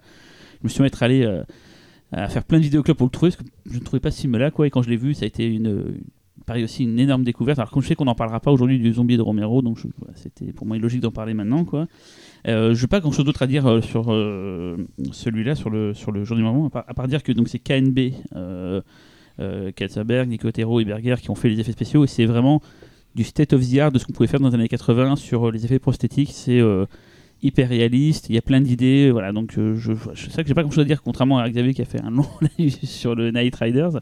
Euh, juste dire que c'est un film que j'adore. Je, je dis pas plus de choses sur la musique parce que justement, ça, sera la musique de fin euh, de, mon, de mon point musical à la fin, donc j'en parlerai plutôt à ce moment-là, quoi. Qu'est-ce que vous, votre rapport à ce film-là? Parce que moi, du coup, je l'ai pas vu dans l'ordre. J'ai vu du coup, finalement le 3, le, le 1 et le 2, quoi. Ou non, le 3, 2 et 1, voilà, quoi. Véronique Euh, Je peux juste raconter une anecdote, c'est que j'ai vu le film après avoir entendu la chanson de Gorillaz Ah, euh, bah, j'allais en M1 parler aussi. A1 Bah, J'en parlerai, ça, du Ouais. coup. où il y a un euh, sample, euh, bah, t'en reparleras tout à l'heure. Ouais. Alors, euh, Euh, moi, j'ai vu longtemps le film euh, uniquement euh, via un DVD pionnier recadré, sa mère, la pute, euh, vraiment en 1.33 euh, vénère. Donc, j'ai redécouvert le film quand je l'ai enfin vu au format, mais rien que déjà sur le pionnier 1.33 de ma petite télé carrée dans ma chambre, c'était déjà une putain Le d'expérience. DVD en Corbeil qui est sorti en Digipack, c'est ça? C'est là, là que tu l'as découvert en 19 euh, Euh, ouais, je où il y crois, avait la tête ça. de Bob en gros, Ouais. en jaune. Et, euh, et euh, bah, c'est euh, moi aussi, je pense, je pense que c'est mon préféré. De la, si on ne parle que de la trilogie, Ouais. c'est mon préféré. Euh, J'adore la nuit des morts vivants pour tout son côté novateur, etc. et pour son discours. Euh, mais il est vrai que ce qui m'a attiré avant tout dans la trilogie, c'est le gore. On va pas se mentir, On va hein. pas se mentir. c'est le plus gore des les, hein. c'est Ouais. les photos euh, parues dans Mad, dans l'écran, etc. Euh, J'aime beaucoup Zombie, mais je trouve le film trop long. Et euh, je trouve que quand et je trouve les on va dire les, les- les changements de ton du film euh, parfois un tout petit peu casse-gueule. Euh, le côté tarte à la crème, c'est c'est très drôle isolément. C'est ça Je- dit je- beaucoup de choses. il parle vraiment du montage Romero. Non, oui, voilà. ouais. Oui. Oui, oui. Avec Et- la musique. euh, ta- ta- ta- Voilà. ta- Et ta- ça dit ta- beaucoup de choses sur le. Il y a, il y a un point de vue derrière cette scène, mais globalement, dans, dans, dans, dans l'optique de l'ambiance fin du monde, c'est moi ça, ça fonctionne pas complètement sur moi. En revanche, dans le 3, c'est là où je trouve qu'on a le, le côté déjà le plus euh, désespéré. C'est le film d'une noirceur, mais juste mais Ah, c'est foutu, délirante, l'humanité est foutue fait. incroyable. Euh, Euh, le- l'antagonisme entre les, les scientifiques et les, et les- enfin, les militaires et les, et les civils euh, est très fort parce que euh, du coup c'est concentré vraiment sur un lieu unique où tu sens que ça peut péter. euh. Ouais, Il y a une putain de tension dans le film et quand ça se déchaîne en gore, mais putain qu'est-ce que c'est vénère le, le- le sort du, du méchant là. Euh, Cette séquence euh, qui, qui est d'ailleurs rendue les- en hommage dans Shaun of the Dead. tout à euh, fait. Et C'est juste, c'est un des moments qui m'a le plus euh, tétanisé euh, sur un écran, euh, tout est- tous écrans confondus. Et puis, euh, et puis Bob, le euh, premier personnage de zombie euh, touchant, parce qu'il est vraiment touchant, Oui, euh, à tel point que j'ai euh, longtemps incarné une version de Bob dans une petite émission. euh, télévisuelle qui passait sur No Life, The, Ah. Horror, euh, The Incredible Horror Show, Produit par euh, Alexandre Poncet. produit par Alexandre On Poncet. trouver un Euh, dossier là, non et, euh, et si vous avez un jour croisé cette émission, je ne pense pas parce que c'était sur No Live très tard C'était la toi nuit. dans le truc euh, Le, le zombie euh, avec un masque qui s'appelait Bub, c'était moi, voilà. con. Donc je lui ai rendu un hommage. C'est bon ça. Le dossier. Je vais chercher. Xavier Véro, Talal. Euh, moi, que vous dire euh, sur le film euh, Moi, c'est non. Moi, je les, je les ai vus dans l'ordre, donc euh, j'ai. j'ai- Juste les yeux dans l'ordre et à l'époque en Le, salle. bo- le bon non, non, en VHS, en VHS. C'est justement, c'est cette trilogie fait vraiment partie pour moi des, des- des grands classiques euh, de, de la VHS et euh, les grandes heures du vidéoclub. C'était un, c'était un bonheur absolu. Euh, René Château vidéo présent. Ouais, ouais. Et, euh, et j'avais été vraiment surpris par euh, le jour des morts vivants parce que j'avais, moi, je fissure à fond sur Zombie. hein. J'adore ce film et j'étais persuadé que le jour, ce- ça tomberait à plat, ce serait pas bien, même s'il y a eu un prix d'interprétation pour pour l'actrice principale. Et et franchement, quand je l'ai vu, mais au bout de deux minutes, vous comprenez que non, non, il- le mec, il en a sous le coude, quoi. Ah, le- sous le début, Oui, je- parles, on dit pas de euh, quoi, mais, euh, c'est l'intro je- qui est ouf en fait. La- Euh, l'intro, mais putain, oh Elle est géniale. Et même le passage dans la ville est, Euh, c'est avec super, la musique est, c'est est dément. super. Et c'est d'ailleurs, je crois qu'une des rares fois qu'on voit vraiment la ville infestée de zombies, parce que dans Ouais. Zombie, on les traverse, mais on la voit jamais vraiment. Ouais, ouais, ouais. Là, on voit vraiment ce que c'est une ville avec les crocodiles qui ont pris la, la, le- qui ont pris le, le position de la ville et tout, la, la végétation. euh, Non, c'est ça, c'était super. Et j'ai beaucoup aimé aussi l'inversion de rapport où en fait, bah, bah, le monde appartient déjà aux zombies, voilà, ça y est, c'est fait. Et en fait, tout le côté euh, animal, c'est Mm. en fait les humains. Les humains qui vont pas réussir à s'entendre. Et, euh, et là, tu retrouves encore le, le- le message politique euh, cher à Romero avec la science, les militaires, donc le- le- le- le- l'esprit, le, le- le- La force. le- la force, voilà. Et puis bah, les autres, voilà, tous Mm. les autres qui sont obligés de s'adapter euh, à une de ces deux forces et euh, ils sont obligés des fois, ils ont envie d'aller d'un certain côté, mais par la force des choses sont obligés d'aller de l'autre. Enfin, il y a une vraie réflexion qui est intéressante et qui du coup c'est un exemple parfait parce que vous parlez beaucoup du gore ça permet surtout aussi de dire aussi que Romero c'est quelqu'un qui a toujours été super euh, réfléchi dans ses films il y a énormément de, de lecture de sous-texte mais surtout ce qui est vraiment important et il n'y en a pas beaucoup qui arrivent à faire ça c'est qu'à aucun moment il oublie de faire un vrai film de genre Ouais, c'est clair. Quand il veut te faire un film d'horreur, ok, tu auras un message politique, tu auras un message philosophique, etc. Mais en même temps, il va te mettre 30 minutes de bourrinage gore parce qu'il sait que tu es aussi là pour ça et euh, merde, faut faire Et plaisir. il le fait bien. Il le fait super bien. Et ça, franchement, c'est suffisamment rare pour le souligner. Et euh, je trouve que thématiquement, en plus, même, même s'il y a énormément de temps entre Le Jour des Morts Vivants et Le Territoire des Morts, je trouve que les deux films, euh, tu les colles, tu les colles cul à cul, tu les regardes à la suite, il y a une cohérence dans le développement de l'univers. tu Tu retrouves des personnages Tout à fait. Complètement. Ce que- ce tu- les mêmes. mais- Ce que tu Bob, retrouveras voilà, pas. euh, Oui, Bob, voilà, il y a Big une évolution. euh, Ouais, mais après, ce que tu retrouveras pas après dans Survival of the Dead et, euh, et Of the Dead euh, tout court, euh, je me rappelle plus quel était le français de Of the Dead. Survival, c'est le dernier. Des morts vivants. Ah oui, Diary, voilà, ce qu'on trouvera pas forcément dans Diary et. Survival, qui sont presque plus le recommencement d'une nouvelle Ouais, trilogie. pour moi, c'est vraiment autre chose. Quoi, hein. Qui sont, qui sont plus autre chose, mais, euh, mais je trouve que vraiment le territoire des morts, on a, on, on a tendance, je trouve, à l'isoler un peu en fait, euh, globalement, mais moi je trouve que c'est vraiment, c'est vraiment, une tétralo- jour. c'est vraiment une tétralogie pour ah moi. ouais, c'est une vraie Et le tétralogie. territoire des morts, j'hésitais à le mettre parce que c'est un film que j'adore. hein. excellent. J'adore vraiment Excellent. de tout mon être et qui est souvent décrié. Et je... Mais je voulais le mettre plutôt à le jour tort, parce que. à ouais, tort. à tort, ouais. Mais comme le jour, c'est mon premier euh, Ouais. pas mais dans ce truc-là, je voulais le mettre ici. Pour quoi. moi, le jour, euh, il, il, enfin, euh, il- c'était, enfin, même si vous aimez Land, bon, c'est pas mon cas, mais pourquoi pas. Euh, euh, je trouve que le jour il clôture bien cette trilogie et je trouve qu'avec les trois films ça touche toutes les thématiques qu'il y avait à toucher et ça Ouais, suffisait quoi. je- non, parce que justement, en fait, je trouve. Enfin, je. Ouais. ton Non mais je comprends qu'après, qu'après à c'est une autre que- époque tu puisses explorer d'autres thèmes. Bah non, je c'est trouve que c'est c'est dommage que de les en- intégrer En à fait, cette dans, le- dans le trilogie. premier, tu as les, les zombies qui arrivent, qui sont la menace, euh, etc. Même si déjà, on sait que les humains sont plus dégueulasses que les zombies. Euh, dans le 2, on est encore un peu sur ce paradigme-là. Dans le 3, avec Bob, on commence à avoir une légère humani- humanisation des zombies. Et, dans le, et pour le coup, dans Land of the Dead, il n'y a plus de doute. Les gentils, c'est les Et zombies. surtout dans Land of the Mmh. Dead, C'est ça, c'est en l'un des, fait. rares- films de la saga où on a des plans où on voit que les zombies entre eux Oui. sans les humains. Oui. C'est-à-dire que c'est des personnages de l'histoire Mmh, en fait. voilà. Alors qu'à chaque fois c'est une menace, là ça devient des gens qu'on suit, on va les voir évoluer Mmh. et attaquer les humains. et- C'est en ça que je trouve que Land fait vraiment partie des autres, c'est qu'il pousse, euh, il pousse l'évolution des zombies jusqu'à son, euh, jusqu'à son maximum. Et, euh, et une fois qu'il est arrivé là, c'est sûr que quelque part, il ne peut pas continuer. En fait, il a, Mm. le- il- les zombies ont fait le cheminement qui devait faire partir de la menace à devenir les héros. En fait. Et, et c'est même euh, le statut particulier de, de Land of the Dead, c'est peut-être aussi parce que c'est quand tu le regardes, t'as pas l'impression de voir un nouveau chapitre, t'as plus l'impression de voir une sorte d'épilogue à l'histoire. Crépusculaire C'est- aussi. Voilà, euh, c'est c'est peut-être ça qui, qui peut déranger les gens. C'est voilà, c'est- t'arrives dans un film où tout a déjà été dit, mais voilà, maintenant on te Ouais. confirme le truc, on le va jusqu'au bout de Le l'idée. patron revient. et- Et voilà, et on finit le truc, et voilà, Et tout en étant en plus et en extrêmement en phase avec l'époque où le film a été tourné, puisque c'est une parabole Ah, de la tout à guerre fait. en Irak euh, et, de- oui. et avec, des le, avec le euh, véhicule et tout. voilà. euh, et, Et- surtout, il y a John Leguizamo qui Ouais. est Oui, que j'ai- mortel dans le J'ai film. longtemps dit à Fausto qu'il je trouve qu'il ressemblait vachement et Fausto lui dit mais arrête de planer. Non, moi je trouve que c'est Jared Leto, Fausto. Mais euh, Oh. sinon aussi, j'ai pensé à l'instant, à l'instant en fait, il y a un film que j'adore aussi de zombies beaucoup plus récent qui en fait doit tout au jour du meilleur vivant, c'est euh, The Girl with All the Gift, Oui. avec Oui. la base militaire Ouais, souterraine, la, Ouais. la- la clôture tout autour quand tu arrives à la surface et tout. Enfin, Ouais. c'est un film, c'est des films très très proches. Et c'est vrai que le jour du meilleur vivant, c'est vraiment, je trouve, le parent pauvre à chaque fois. Donc quand on parle de Romero, en tout cas de ces zombies, on parle jamais de celui-là. On parle jamais aussi des, du tout dernier film de zombies, mais ça c'est normal, il est un peu plus, euh, on va dire, anecdotique. Mais le jour, je trouve, c'est vraiment celui qui est oublié, je trouve. euh, enfin, oui. Parce que parce qu'officiellement, La Nuit et Zombies, c'est considéré comme des chefs-d'œuvre du cinéma et pas le jour des morts vivants. Toi, le jour, tu le vois jamais dans les projections et autres et Mm. tout. C'est c'est Ce qui triste. est dommage hein. d'ailleurs. Ouais. Et euh, toi, Talal, t'en penses quoi? Euh, moi, c'est celui que j'aime le moins, on va dire, des trois. Euh, parce que euh, peut-être le fond est beaucoup trop présent quelque part. Que les personnages euh, ne m'intéressent pas, que Bob me fait chier. euh, désolé Cyril. Et, Non, non, mais t'inquiète, hein. Et, moi, par contre, j'adore la nuit et, et la nuit, je le place euh, sur un piédestal très très haut. La preuve, c'est que Savini refait le, le- le même film. Mm. Et que le film est toujours aussi bien, même si c'est en couleur, et, et on n'a pas l'impression que c'est euh, que c'est forcément un viol à Ah non, pas du tout. J'aimerais tellement voir sa version, une version intégrale, putain.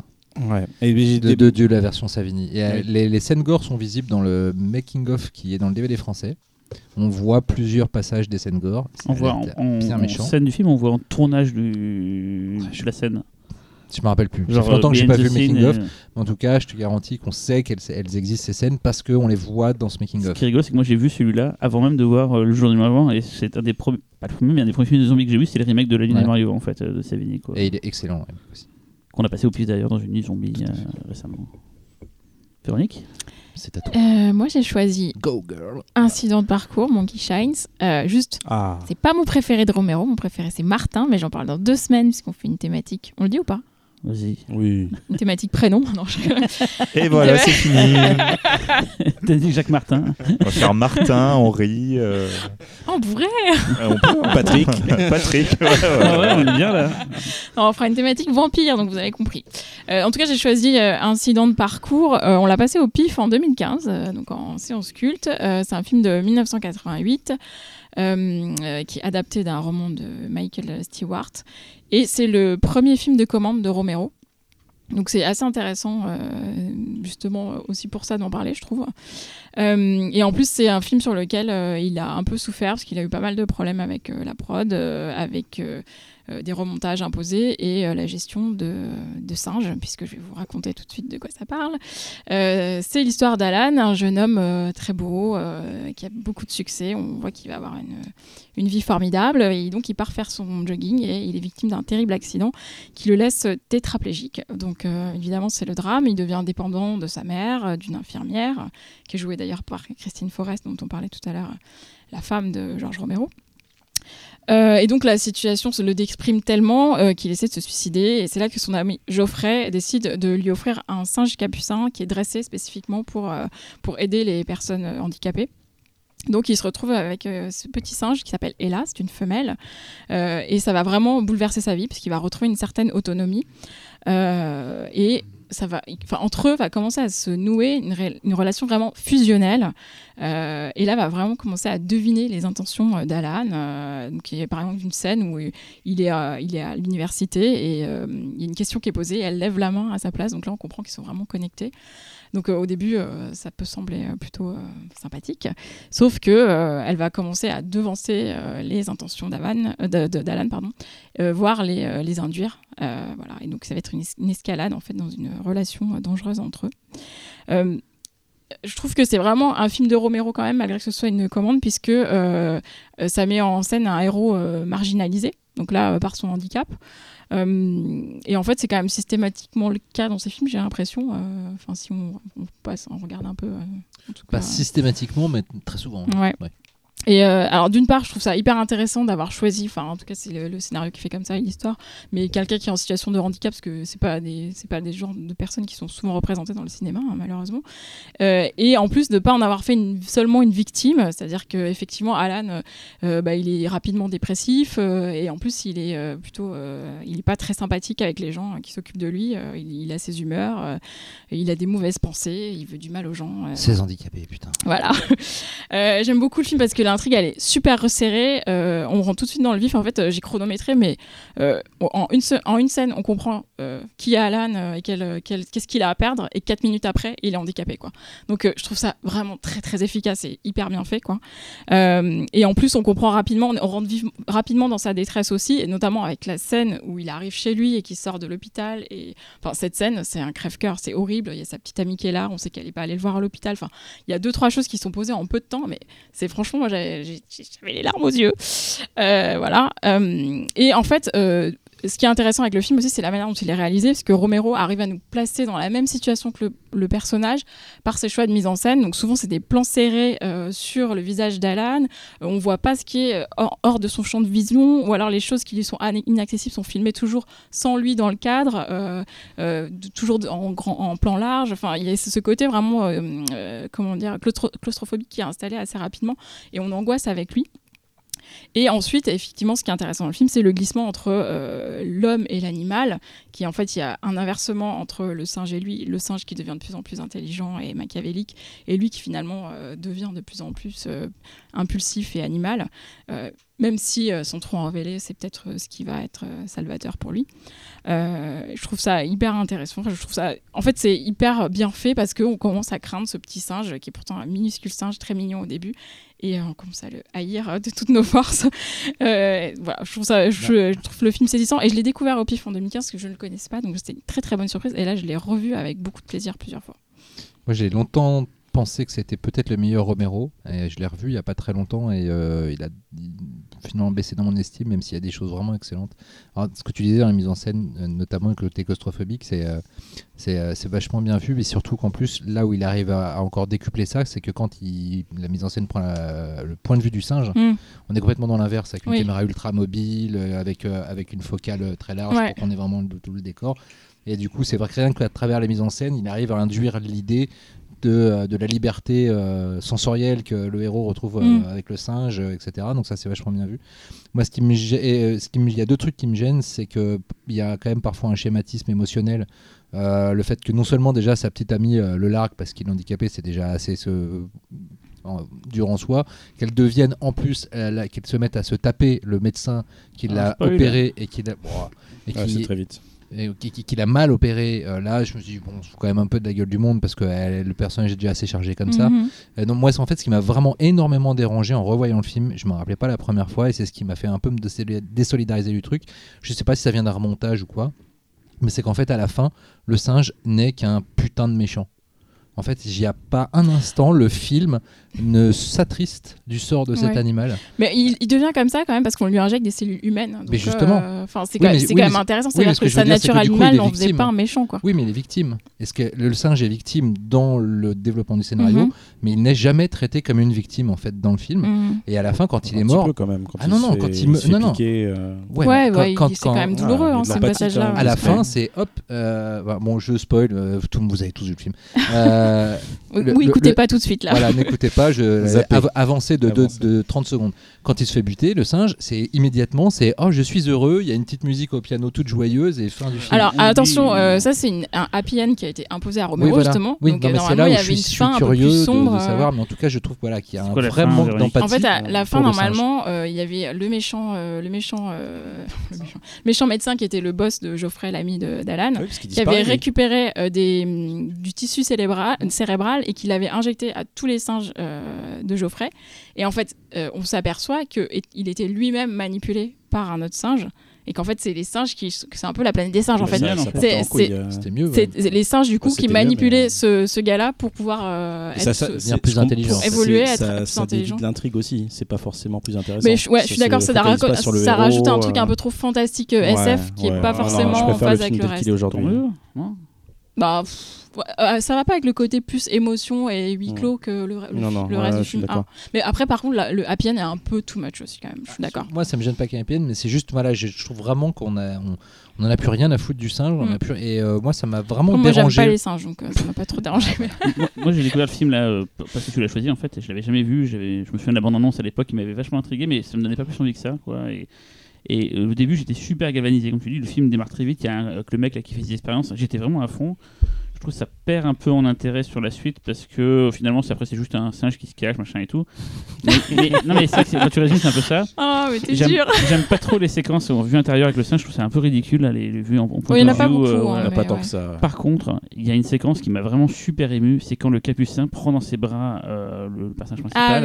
oui. Et je trouve ça super beau cette scène en fait. clair, elle est magnifique, elle est- cette et ça, je me suis dit, tiens, c'est pas. C'est pas n'importe qui qui est derrière la caméra, c'est très très fort ce passage-là.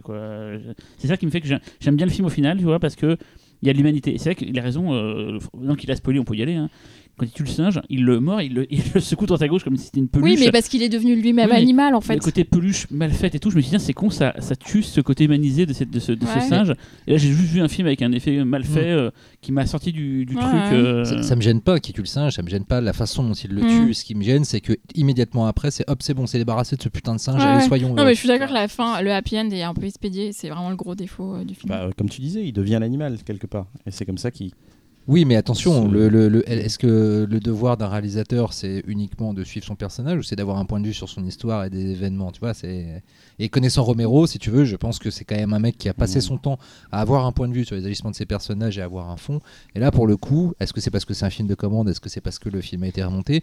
Mais je trouve qu'il rate un, un des aspects du film un petit peu euh, au, au final, euh, qui aurait pu vraiment le rendre puissant. Xavier? Euh, moi, je trouve, moi, j'aime bien le film, mais euh, j'ai toujours trouvé que le, côté commande se, se ressentait un petit peu trop euh, à l'intérieur. Tu sens, tu sens qu'il est bridé. Effectivement, tu as des petites traces où tu vas, tu vas retrouver Romero. Effectivement, le, le côté plus tu injectes l'humanité dans un, dans un animal donc qui est pur émotionnellement parlant, plus il va avoir des tendances destructrices et agressives, mais pas agressives euh, en mode survie, quoi. Oui. Se laisser euh, dominer voilà. par des Pas de émotions. pulsion, euh, euh, pulsion Et euh, tu vois, c'est c'est des petits détails qui sont intéressants. Après, j'aime bien aussi ce côté euh, l'humain pour pouvoir euh, survivre, justement, doit retrouver son Mhm. animalité, doit retrouver son moi profond. Et euh, quelque part, ce qui était déjà dans Night Rider. Ouais. Tu vois, c'est des- il y a plein même- de petits détails de ci, de là. Et même dans ce, dont on parlait de la tétralogie des morts vivants, c'est un, basculement- fait. c'est un basculement qui est assez semblable. Voilà. Et, euh, et euh, pareil, un truc pareil qui n'est pas vraiment exploité, et je, je trouvais ça dommage, c'est euh, justement le, le- le rapport au, au refuge euh, qu'on retrouve dans tous les films. Tu as ce rapport au refuge puisque c'est sa maison, où tout le monde extérieur finalement est un danger pour lui qui est tétraplégique. Et en fait, le truc qui est insidieux, c'est qu'en fait, la, la chose qui doit le protéger est la chose qui a le plus de chances de le tuer. Il- En fait, tu vois, c'est rageant. En fait, t'as Mm. tous ces trucs qui sont là et tu te dis, je suis sûr qu'il avait envie d'en faire quelque chose et qu'on l'a pas laissé faire. Et c'est rageant. Voilà. Mais j'aime J'ai- bien le film. euh, J'adore le film, moi, perso. Ah. Euh, Alors j'étais persuadé, euh, je, je crois que je l'ai longtemps confondu avec Link, que j'ai vu il y a très longtemps. Ah oui. Et euh, avec un, aussi un singe. euh, qui Je peux faire Chakma. Ah, de- Et, de euh, et c'est enfin hors euh, hors zombie euh, et je- la nuit des morts vivants c'est je pense que c'est mon Romero préféré puis je le trouve euh, déjà d'une part superbement bien réalisé il y a des moments on dirait du Hitchcock euh, vraiment sur la question de- du point de vue du héros euh, et euh, et au-delà de ça, euh, il y, a, il y a de l'émotion euh, vraiment maîtrisée. Et euh, parce que tu es vraiment dans la peau de ce mec qui, qui- qui a une vie de merde, en fait, qui, qui- qui- qui est en train de, de tomber en enfer. Et, euh, et ouais, non, franchement, c'était. c'était c'est- c'est- J'ai pas. J'étais très très très agréablement surpris. Je m'a- je m'attendais pas à être. euh, Et puis ah oui, il y avait les scènes de singes quoi. Putain, on en a pas parlé. Les scènes de singes sont, sont superbement réalisées. Ça fait Mm. jamais toc quoi. Mm, mm. On, on- on se doute bien que par, pour les inserts, parfois il y a, y a une puppette ou un truc comme ça, mais, mais en, en dehors de ça, ça, ça- ça claque quoi. Et le Ouais, singe ça a pas vieilli. moi, je mortel. Ouais, J'ai adoré le film. Et qui vient de sortir aussi chez Blackout en même Ouais. temps que, que Night Riders. Euh, Achetez-le, moi je, moi, je trouve ça. Ah, D'ailleurs, euh, juste un aparté, c'est peut-être un des titres français les plus cons que j'ai j'ai vu depuis longtemps en fait. Euh, Ouais. Monkey c'est vrai. Shines en anglais. Donc mais là, titre, ouais. accident de parcours, Ouais, c'est d'une. Quand tu connais le film, c'est d'une En débilité plus, je absolue. crois que c'est incident au pluriel. Ah ouais. Ouais. What C'est- C'est genre, ils ont juste retenu. Les mecs ont dû voir 5 minutes de film, c'est bon, il a un accident. c'est bon, accident de parcours, et voilà. Non, c'est ça que le titre, quand j'ai vu le film, je me suis dit, mais il est con ce titre en fait. euh, Il veut rien dire, il est nul en fait. euh. L'acteur principal, il a pas eu de carrière. Il est, il est Pour- Non. Non, on- super on, on l'a- touchant, on quoi. l'a vu euh, dans deux trois trucs, euh, mais je me rappelle plus dans quoi. Il ressemble beaucoup à- au héros de Love Story. J'ai pas longtemps entendu. Ouais. Non, moi, le truc que je voulais dire, que j'essaie désespérément de dire, Mais alors? c'est qu'en fait, justement, ce- le, le- là où aussi incident de parcours est super intéressant, pour revenir à ce que je disais au début, c'est que pour une fois, étant donné que vous- le, tout, tout ce qui est message politique, la critique de la société, etc., c'est quand même beaucoup plus light. Ça va vous, ce, ce film permet per- vraiment de voir le travail sur le montage et le travail de réalisation, le découpage des plans, qui est vraiment super important chez Romero. Et c'est vrai que pas beaucoup de personnes en parlent. C'est vraiment dommage. C'est vraiment une des grandes caractéristiques de son cinéma. Et c'est vrai qu'incident de parcours, ça va vraiment vous permettre de le On va- voir. On va en parler. On passe au film de Talal. Justement, tu as parlé de mise en scène, de montage, de. je ne sais plus quoi d'autre, mais c'est tout ce que n'est pas le film que j'ai choisi. C'est quoi, toi? Alors, moi j'ai choisi La part des ténèbres, un film de Ah oui. 1993. Donc, de quoi ça parle La part des ténèbres? C'est Thad Beaumont, un, un auteur de livres connu sous le nom de Ger- plus connu sous le nom de George Stark, qui est démasqué euh, publiquement par un maître chanteur, non, qui, est démasqué par un maître chanteur, et donc euh, Beaumont décide de révéler euh, son grand secret au public, justement, en mettant en scène publiquement la mort de son, de son pseudonyme, on va dire. Mais Stark, le, donc le pendant ténébreux de Beaumont, se matérialise et se met à tuer les proches de l'auteur. Et très vite, donc Beaumont va se retrouver suspecté des crimes en question parce que il possède les mêmes empreintes digitales que donc George Stark, son pendant sombre. Donc le film euh, est sorti, euh, donc je disais en 93, dix ans après Creepshow. Pourquoi je, fais le lien avec Creepshow? Parce que c'est Stephen King qui fait ce fameux lien. Donc Stephen King qui fait aussi partie de, cette bande d'amis de Pittsburgh, euh, de Romero. Donc c'est des amis de longue date et pendant des années. Il fait un, un- un caméo dans Night Rider. Dans ça, Night. Rider, Ouais. effectivement au début du film. Extraordinaire C'est pour ça que j'ai pointé du doigt Xavier. en fait, le- le- le spect- le- les auditeurs le voyaient pas. donc, euh, euh, donc voilà, Romero euh, cherchait depuis très longtemps à adapter du King. Et euh, d'ailleurs, il était euh, très longtemps attaché aussi euh, aux adaptations de Cimetière et, de Flé- et du Fléau, hein, qui- qui lui ont échappé malheureusement. Et euh, quoique j'aime beaucoup Cimetière, euh, l'original. Euh, et donc, le, pourquoi, euh, pourquoi ce, roman aussi proche de, enfin, ce roman, ce film et ce roman sont aussi proches de King, c'est parce que c'est en quelque sorte une sorte d'autobiographie réinterprétée de, King qui a son, vous en, vous en avez parlé pendant l'émission spéciale King, qui a son pendant qui s'appelle Richard Bachman. Voilà. Donc, en fait, Beaumont, euh, c'est un peu un, mix de, beaucoup de personnages qu'on a croisés dans l'univers de King, euh, dont Jack Torrance, donc de, Shining, euh, qui est ce, ce- ce- ce- cet auteur de bouquins euh, schizophrène euh, qui pète les plombs, et aussi euh, Sheldon, qui était interprété dans Misery par James Caan, et, euh, et qui est lui, lui aussi un peu comme, euh, comme Beaumont euh, refuse un peu, un, peu honte, on va dire, de remet en question sa popularité en fait. Voilà. Et, et je voudrais rajouter aussi que le, le postulat de base de la part des ténèbres, c'est véritablement arrivé à Stephen King. C'est cette histoire de, de En je, fait, vais à la te, base- je vais te en fait- balancer. euh, En fait, Carrie, euh, il l'avait pas écrit sous le nom de Stephen King et euh, en fait, c'est un de ses étudiants. En fait, il écrivait aussi sous, le de- sous Richard Bachman. Et en fait, c'est un de ses étudiants qui a découvert que son prof de littérature, c'était en fait euh, l'auteur de ces bouquins-là et il a révélé le poteau rose. Voilà. Donc ouais, donc c'est vraiment autobiographique. Euh, sauf qu'à la différence que King n'a pas eu un, son double, Bachman ne s'est pas matérialisé pour tuer ses, ses proches. Euh, donc, euh, alors je, ne suis pas sûr, mais je pense que pour le coup c'est le premier film de studio de Romero. Parce qu'autant Monkey Shines était une commande, mais je ne suis pas sûr que ça soit téléguidé par, par, par une major derrière. Euh, là, euh, ça se ressent parce que, un peu comme dans Monkey Shines, Romero a connu plein de difficultés. euh, parce que c'est un cinéaste qui est plutôt habitué à être libre, à faire des, des- films très indépendants, et ça se ressent, et c'est les moments en fait où il est quelque part, où il se sent lui-même le plus à l'aise. Donc c'est un film malade en fait, c'est un film déjà qui a souffert de la mort annoncée de Orion, euh, Orion Pictures, que vous connaissez parce que euh, c'était... euh, L'usine à rêve. donc euh, l'usine à rêve, surtout parce que vous avez vu 36 000 fois comme, comme moi Robocop, Ro- Total Robocop, Recall. Total Recall, c'est Carl Cohn. et Robocop, Robocop et Terminator, le premier. Donc en fait, Orion, qui savait qu'ils étaient en train de crever, a pressé Romero à l'époque pour que le, le film se tourne très très très vite.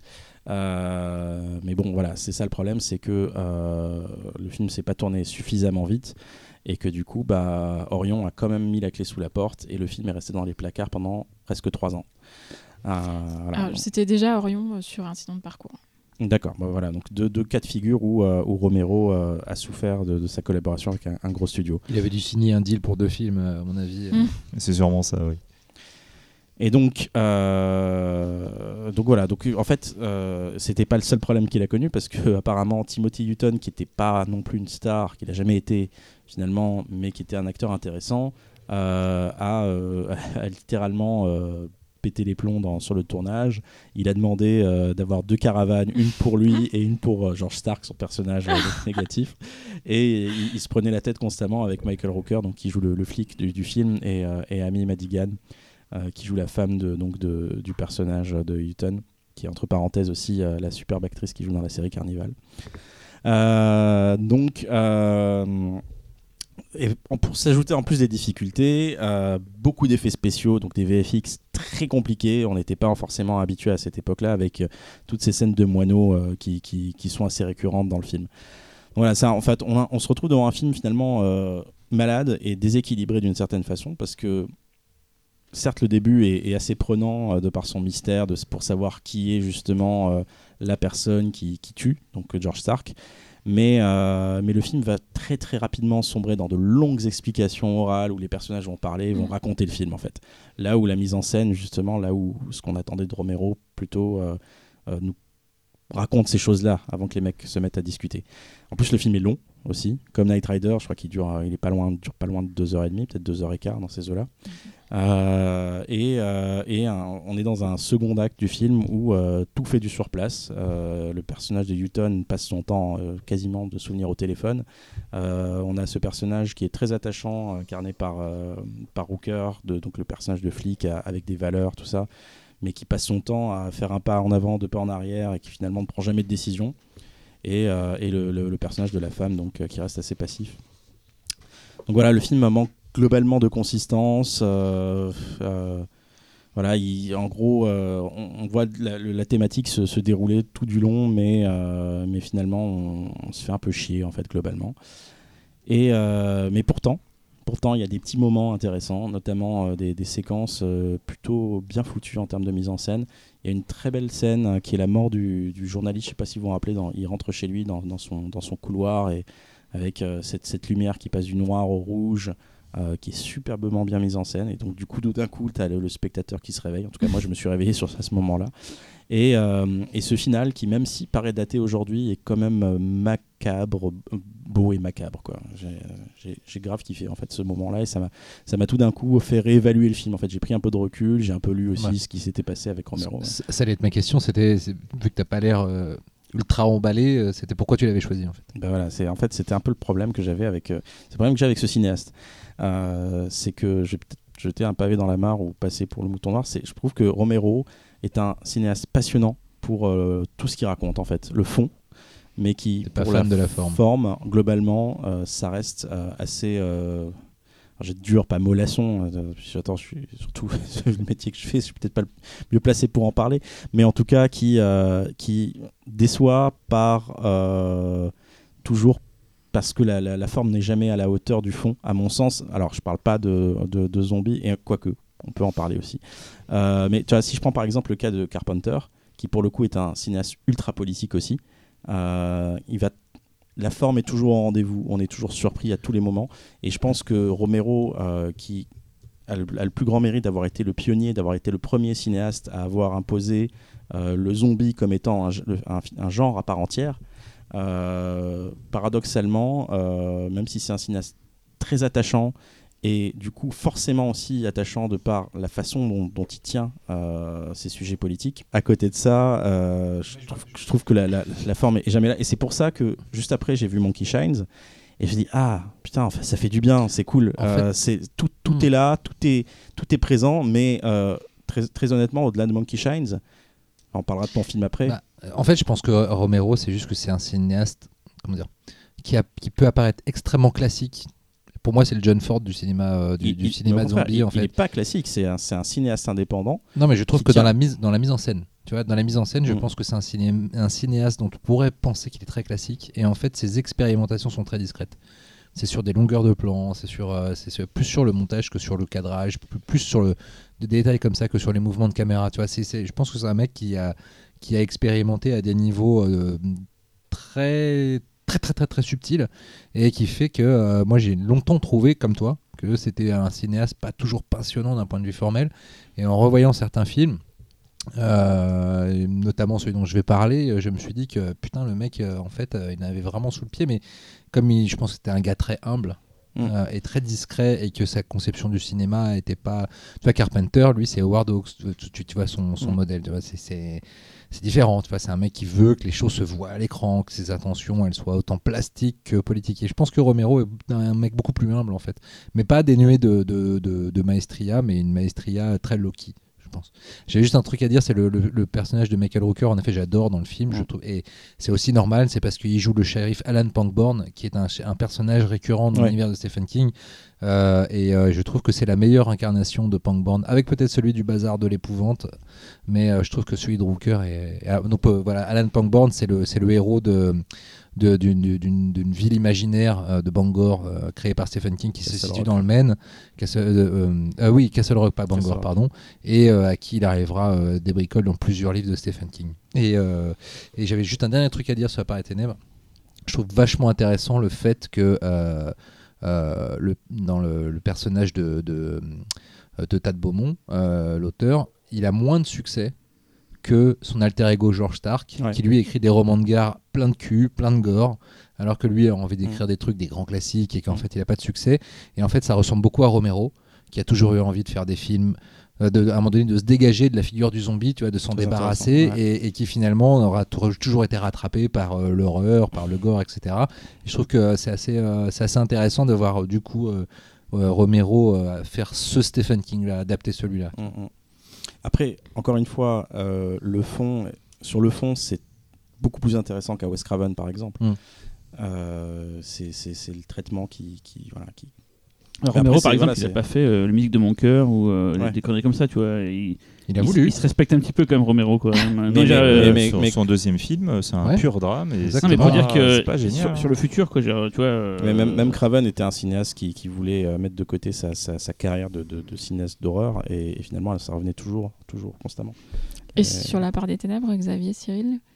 En fait, on en a déjà Euh, parlé, il me semble, dans le. Moi, je me souviens, on en a parlé pour le truc sur, sur King, non? Je, je- je- Ah, je me demande si j'en avais. Vous l'avez évoqué, il me semble. Parce Ouais, que moi, je l'avais vu pour l'occasion, je l'avais vu pour le spécial Mhm. King, et c'est un film que j'ai toujours voulu voir parce que, pareil, dans Mad, des photos, euh, Hmm. genre la tête, par- la tête porcelaine, où le mec se fait Bah, attaquer ils- par les corbeaux. Mad avait carrément fait une couverture sur la part des et j'ai- ténèbres. Je voulais trop voir ce film et quand je l'ai vu donc pour le hors série, enfin pour le spécial. King qu'on a fait, j'étais un peu déçu. Je trouve ça un peu moche visuellement. Mais sinon, c'est pas, il n'y a pas une très belle photo et tout et c'était un peu chiant parce que parce que trop long, je pense par rapport à ce que ça raconte, mais pas détestable. Enfin voilà, c'est. Non, non, non, j'ai pas, j'ai pas détesté. Ouais, mais hein. j'ai- j'ai- je pense un peu comme toi, Talal. Je suis en mode, euh, j'ai pas trouvé ça ouf, c'est pas honteux, mais c'est pour- c'est pas un des meilleurs Romero. Et Xavier Moi, je, moi, je suis un film que je, ma foi, je trouve sympathique. euh, voilà, je sais pas, j'ai pas surkiffé. Euh, moi, je l'avais vu, euh, je crois, un dimanche matin sur Canal. euh, voilà, il était là, il passait. Je fais, ah bah tiens, je regarder. un des euh, Kings adaptés par un grand maître. euh, Voilà, c'est ça, ça. euh, Et voilà. puis après, c'est, enfin, c'est, c'est joli à voir parce que c'est, euh, c'est un peu la concrétisation d'une amitié euh, longue, euh, comme le bras, hein, soyons honnêtes. Mm. Et euh, voilà, c'est joli de voir qu'à un moment donné, ils ont pu monter un vrai projet ensemble d'adaptation. Euh, euh, Creepshow, ouais, mais c'est pas pareil, tu vois. Ouais. Creepshow, c'est. C'était euh, créé pour l'occasion. Ils voilà, ils euh, en avaient tellement marre de galérer sur leur scénario. Bon, allez, on fait Creepshow. Là, c'est euh, voilà, on fait une tentative d'adaptation qui marche. Enfin, c'est. Il a galéré pendant 10 ans hein, sur ces histoires d'adaptation de Stephen King. c'est qu'on avait évoqué dans le. dans c'est le- pas rien, quoi. Ça, ça devait être Dans hyper frustrant aussi de pas pouvoir ouais, faire le ouais, film qu'il voulait au final. C'est ça, et- et- c'est ça. enfin, Mais bon, voilà quoi. Après, il y, a- il y a de beaux restes. Il y a de beaux restes. Il y a quelques scènes que, qui, moi, me restent en tête. Voilà, le couloir, euh, les oiseaux. Et surtout, c'est un film Voilà. des années 90 et il y en a tellement pas eu beaucoup que euh, c'est ouais. vraiment la. Enfin, un jour, il faudrait faire un truc sur la décennie 90. C'était la, tu la sais période quoi de vie d'un. Moi, je suis de moins en moins d'accord, en fait. On en découvre, au fur et à mesure. Ouais, Plus on en c'est pas parle, qu'on en découvre, Oui. c'est qu'en fait, on se rappelle de films qu'on a vus à cette période et que finalement, on les réévalue, surtout à l'aune Ouais, de l'horreur d'aujourd'hui. Oui, oui. Et qu'on se dit qu'en fait, c'était pas si Mais mal. c'était la disette quand même. Et non mais ça serait intéressant en effet parce que je pense qu'on aura beaucoup plus de facilité qu'on ne me le croit à, à dénicher des bons films d'horreur des années Il 90. y en a eu, il y en a, on le sait qu'il y en a eu, tu vois, il n'y a pas de doute. C'est un bon Craven qui sujet. a, qui a notes les Oh, années je 90 le note tout de suite. Sur la fin, Je le ouais. note. Immédiatement. Euh, Laurent, ton film? Oui, mon film. Alors j'ai très très j'ai beaucoup hésité. Déjà, j'ai beaucoup hésité à comment commencer cette phrase. Voilà, vous venez voit. de le voir. Euh, j'ai beaucoup hésité parce que j'avais très envie de parler de Creepshow, que j'adore euh, démesurément. Euh, mais euh, mais j'ai eu envie de défendre un petit chouchou euh, souvent oublié. Euh, et. Décrier même, Décrier. hein, n'hésite pas. Alors déjà, il faut savoir que après euh, le territoire des morts, euh, qui a été un beau succès, assez inattendu. Euh, du coup, euh, Romero a dû euh, est reparti sur sa pente. euh, Tiens, j'aimerais bien faire autre chose. Bah non, mec, tu feras du zombie. Et il avait eu envie de faire un projet super excitant qui s'appelait Diamond of the Dead, qui était sur un groupe de rock zombie, zombifié, je crois. Je me rappelle ce projet-là. C'est Ouais, une comédie et musicale. Ouais, euh, voilà. Et Trop c'était euh, et ça aurait été un truc un peu glam rock euh, à la, à la Bowie et tout avec des zombies. C'est moi, ça me ça m'excitait. Rock ouais. Zombie, s'appelle. Ceux qui ont vu le film comprennent de quoi je parle. Et, Il y a le film de Neil Boozman, non C'est pas. Ah, ça, c'est Repose, Ah, euh, Ripou, ouais. ripou, j'ai- pas vu, hein, je sais pas s'il y a des zombies dedans. hein. Non, Ah non, il y a plein de choses, mais Ouais. voilà, Voilà. plein de choses. Et donc, euh, et il n'a pas réussi jamais à monter The Diamond of the Dead, ce que je trouve hallucinant parce que le territoire de mort, pour le coup, venait vraiment, je sais pas, ça a dû rapporter 50 millions de dollars euh, en tout euh, pour en avoir coûté beaucoup moins cher. Enfin, et non, il n'a pas réussi. Et au final, il revient avec un tout petit, petit, petit film en 2007 euh, qui, du coup, a l'air de démarrer une nouvelle ère du, du zombie parce qu'on revient au tout début de la manifestation d'une- d'une d'une invasion zombie. Euh, donc je vais vous parler de Diary of the Dead qui n'a pas été titré en français La diarrhée des morts vivants, mais la- Il fallait que tu la fasses. il fallait que je la fasse. Euh, surtout je reviens de voyage dans un pays exotique. Donc, euh, On veut pas savoir, on veut pas savoir. Vous allez tout savoir sur Laurent. Son fondement.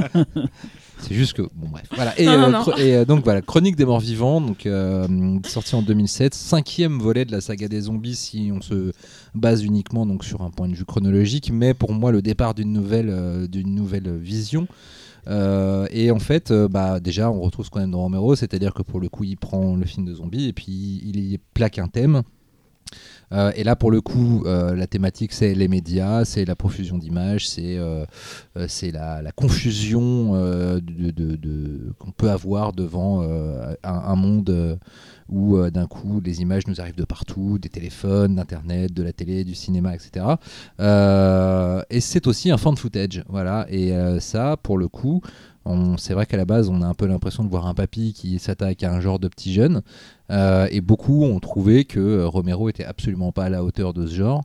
Moi, je trouve au contraire C'est un des meilleurs. de je footage. trouve au contraire que c'est peut-être le meilleur fan footage en matière de mise en scène parce que justement il fait tout l'inverse de ce qu'on déteste dans les fan footage, c'est-à-dire qu'il n'y a pas de shaky cam, il n'y a pas de. a- Surtout, il multiplie les, les il points de multiplie vue. les points de vue Ça, et ça, on va, intéressant. on va y revenir. C'est quelque chose d'ailleurs que tu retrouves dans The Bay, justement. Oui, tout à fait, Ah qui oui, est un autre ah, excellent, euh, excellent fan footage.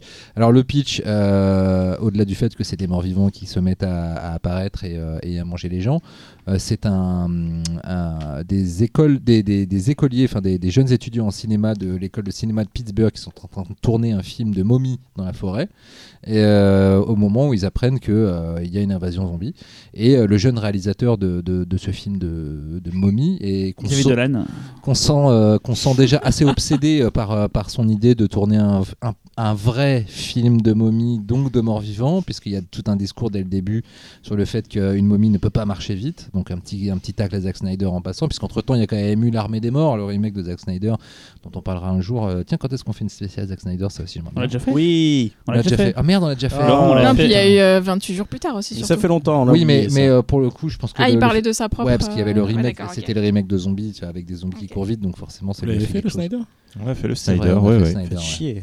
Eh, bon, on en fera. euh, moi, je- Oh. Bon, non, il a fait Non, il y a un ça film va aller, de- hein. Justement, c'est- Il a ça fait deux suffit. films, donc. euh, dont un chaud, quoi. Bref. Et donc, euh, et donc voilà, ce, ce jeune réalisateur assez obsédé par l'idée de, de tourner son f- pur film d'horreur, d'un coup euh, se dit qu'il va filmer tous les événements qui vont se dérouler durant leur fuite.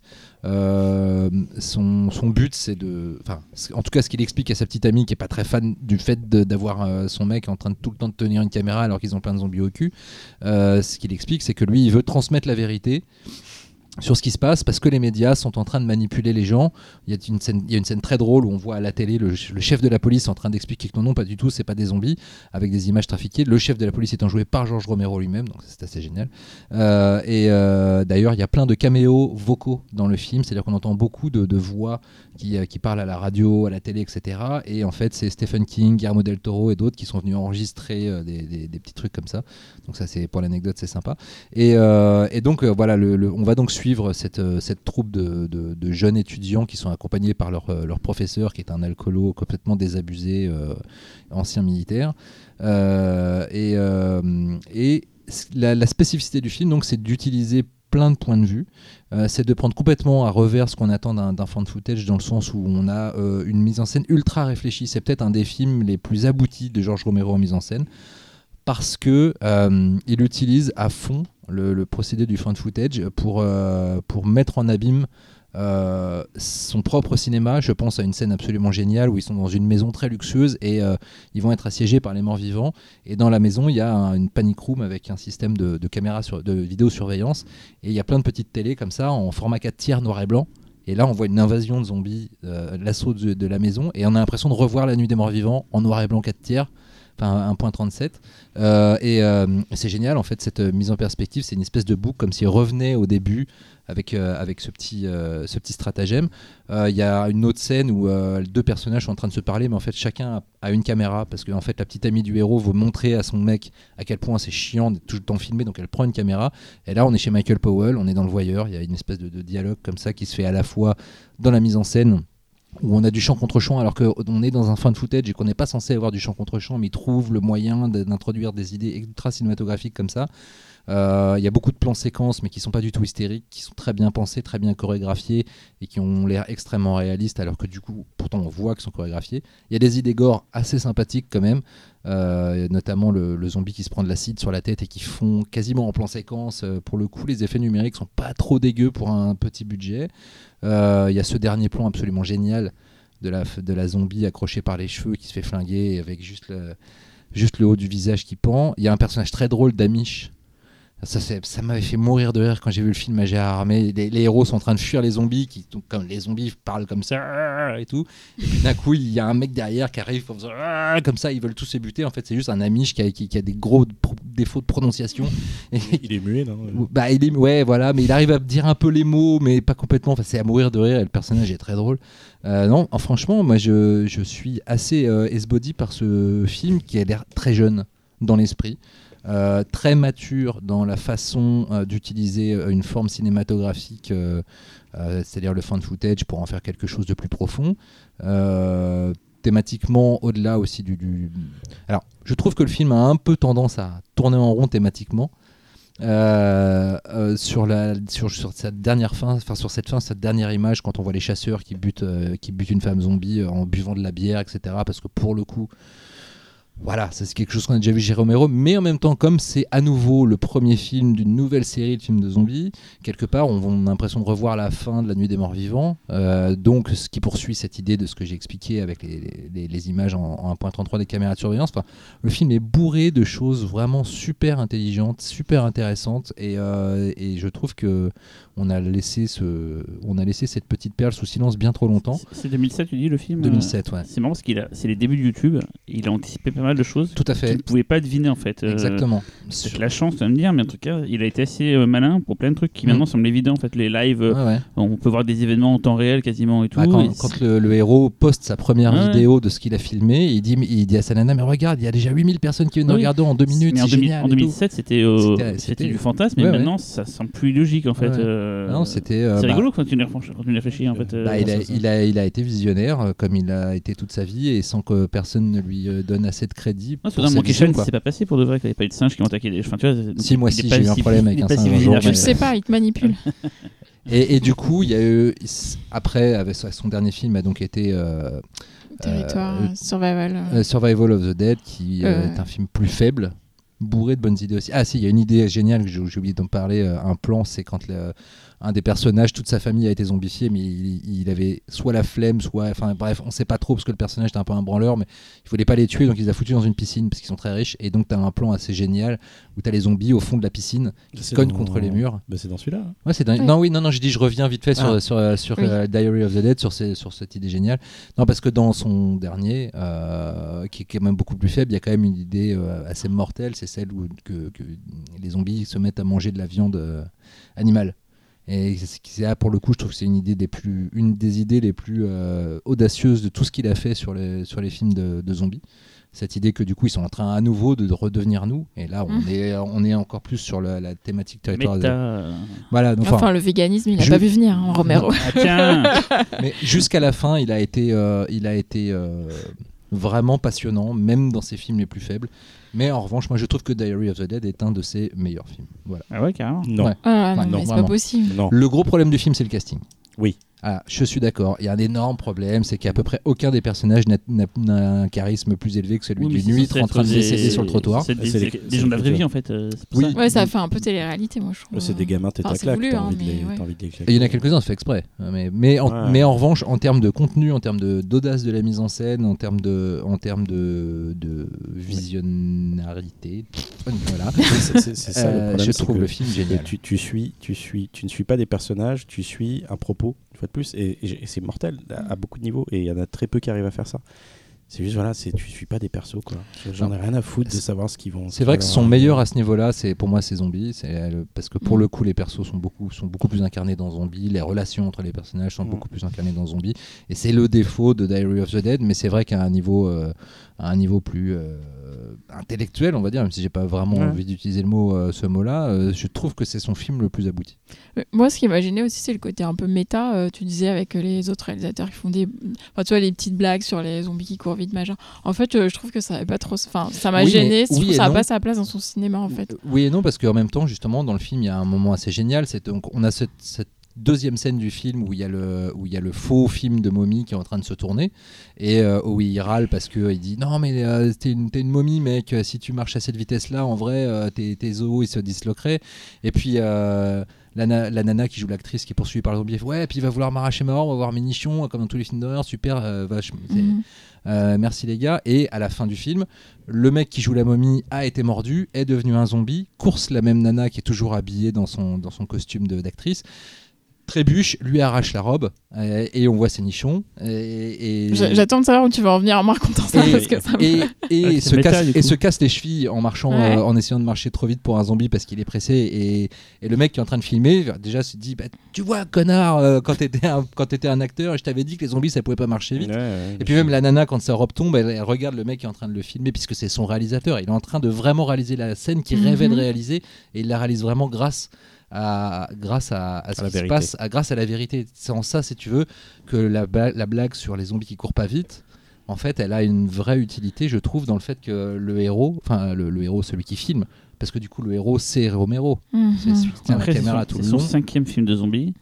À une époque où justement il a commencé à se faire euh, voler par tout le monde, on va dire quoi. Oui. Mhm. c'est, comme tu disais, le remake de zombies. Il y a eu énormément de films de zombies. Et là, peut-être qu'il se dit bon, soit je reviens en mode euh, c'est moi le patron, soit j'essaie de faire ça un peu avec le recul rigolo. Et ça, je l'ai plus vu comme ça, comme un mec qui se dit qui est un peu saoulé, genre bon, euh, je vous fais un film de il, le, zombies. il euh. le fait avec le recul rigolo, mais en même temps, il est assez intelligent pour en faire quelque chose de nouveau et qui a un vrai intérêt. C'est pas même dans la gaudriole, le film a un intérêt. quoi. Et comment ça se fait qu'après le gros succès de Land of the Dead, il, il retourne quand même sur un, un si Gros succès, c'est relatif. Hein. Bah, c'est à 50 gros millions succès, sur 50 un millions. budget oui, de- mais je c'est sais pas non a- plus. euh, Oui, oui, non, mais c'est quand même. voilà. Ça a rapporté moins que Ça a l'armée bien marché en vidéo en tout cas quoi. euh. Mais comment, ça- comment ça s'explique ce truc-là? C'est- C'est parce que c'est les gens vieillissants à Hollywood, on veut plus d'eux, c'est ce que disait Joe. Dante, euh,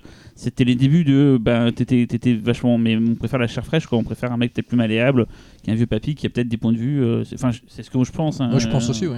George Miller, quand même. Ça Survival, c'est qui- après. George Ouais. Miller c'est un des cas cas Mm. d'école qui, qui contredit ce que je viens de dire mais il y en a beaucoup plus qui, Mm. qui conforment ce enfin, ce que C'est je vrai. dis. vrai. Car- Carpenter arrive plus à faire de films. Bon, Oui, il a il a plus plus en envie. faire, hein, Il a plus envie d'en faire. Ouais, mais... ça fait quand même des années qu'il dit qu'il a un truc en tête et non mais Toby Hooper avait rien à faire enfin tu Ouais, sais, ouais. c'est plein de choses comme ça et tout euh, De Palma aussi galère euh. Je veux dire, pourquoi est-ce que Diary ça a marché au ciné et pourquoi Survival c'est autant une catastrophe? Tu trouves que c'est vraiment une catastrophe absolue? Ah, Je trouve ça, enfin, Je trouve ça. très- Enfin, ça fait plus des TV Survival en fait ouais. euh, ah, regardable, je trouve. ça fait plus des TV c'est vrai qu'en fait le Diary est sorti en salle chez Backfilm à l'époque c'est quand tout à même fait. euh, Ça a fait euh, 100, même pas 150 000 C'était entrées. après d'ailleurs après les recs aussi, c'était aussi une, une période euh, enfin voilà euh, moi je l'ai vu comme je ça, je l'ai vu à Gérard May, j'ai- Laurent et je l'ai j'ai- j'ai pas vu depuis en fait. euh, Chez les chiffres, Euh, le film a rapporté euh, 5 364 000 dollars au box-office mondial. Il 5 en a millions 5 millions. Il en avait coûté 2 750 2 000. millions. millions, c'est un million, c'est pas rien. possible. Ouais, Hmm. ouais, c'est- Xavier, non, non, sur, c'est euh, ridicule. Non, non, ça a été un Comment ça a bip pas coûté 2 possible. millions ce truc 2 millions 7. C'est bizarre que ça coûte aussi. Xavier sur Diary Euh, contrairement à ce que dit Talal, je suis désolé. euh, moi, je suis, je suis assez d'accord avec euh, Laurent. Mais là où je vais retrouver quand même Talal, voilà, le meilleur des deux mondes. euh, en fait, la première fois que j'ai vu Diary, euh, ça a été euh, un rejet en bloc. Soyons honnêtes. Euh, la première fois que j'ai vu le film, je me suis juste dit, il a vendu son cul. Oh. Bah ouais. Et, et en fait, je... des années plus tard, je l'ai revu sans attente. Moi, je trouvais que c'était quand même. Je me disais que Diary pouvait être assez excitant à la base, donc c'est peut-être ça qui une certaine déception. Et euh, une fois que tu, passes ce cap-là et que tu passes euh, l'interprétation, qui est quand même un des gros gros points faibles du film, soyons honnêtes. Euh, là, tu- quand tu commences à analyser un peu le film, que tu vois les messages, etc., et en fait, il grandit au fur et à mesure. C'est voilà. Moi, j'avoue qu'il a quand même mis du temps à grandir, mais maintenant, je suis quand même plus d'accord avec Laurent. C'est vrai qu'il y a des choses vraiment bien. Alors attention, moi à la base, il y a aussi dans les rapports qu'il faisait avec sa filmographie, son rapport euh, à sa filmo, au genre, etc. Il y a aussi des trucs qui moi m'avaient saoulé parce que trop évident. C'est vrai qu'après, quand tu réfléchis plus, que tu vois plus certaines scènes d'un autre angle, il y a une progression qui fait que ça passe mieux. Mais de prime abord, ça peut, euh, je, peux aussi comprendre qu'on me dise, ouais, voilà, euh, typiquement le coup des chasseurs justement avec la bière, etc. De dire, ouais, super, voilà, il nous fait un truc un peu, vas-y, hey, t'as vu, je fais une référence à mon premier film. Ouais, mais c'est pas que ça en fait. Si, regardez bien le film, vous allez voir une progression, c'est plus qu'un simple, euh, un simple rappel de, du premier film. On termine en musique avec Cyril. Et donc Cyril, tu as choisi. Alors, comme je vous le disais tout à l'heure, ça va être le jour des morts vivants.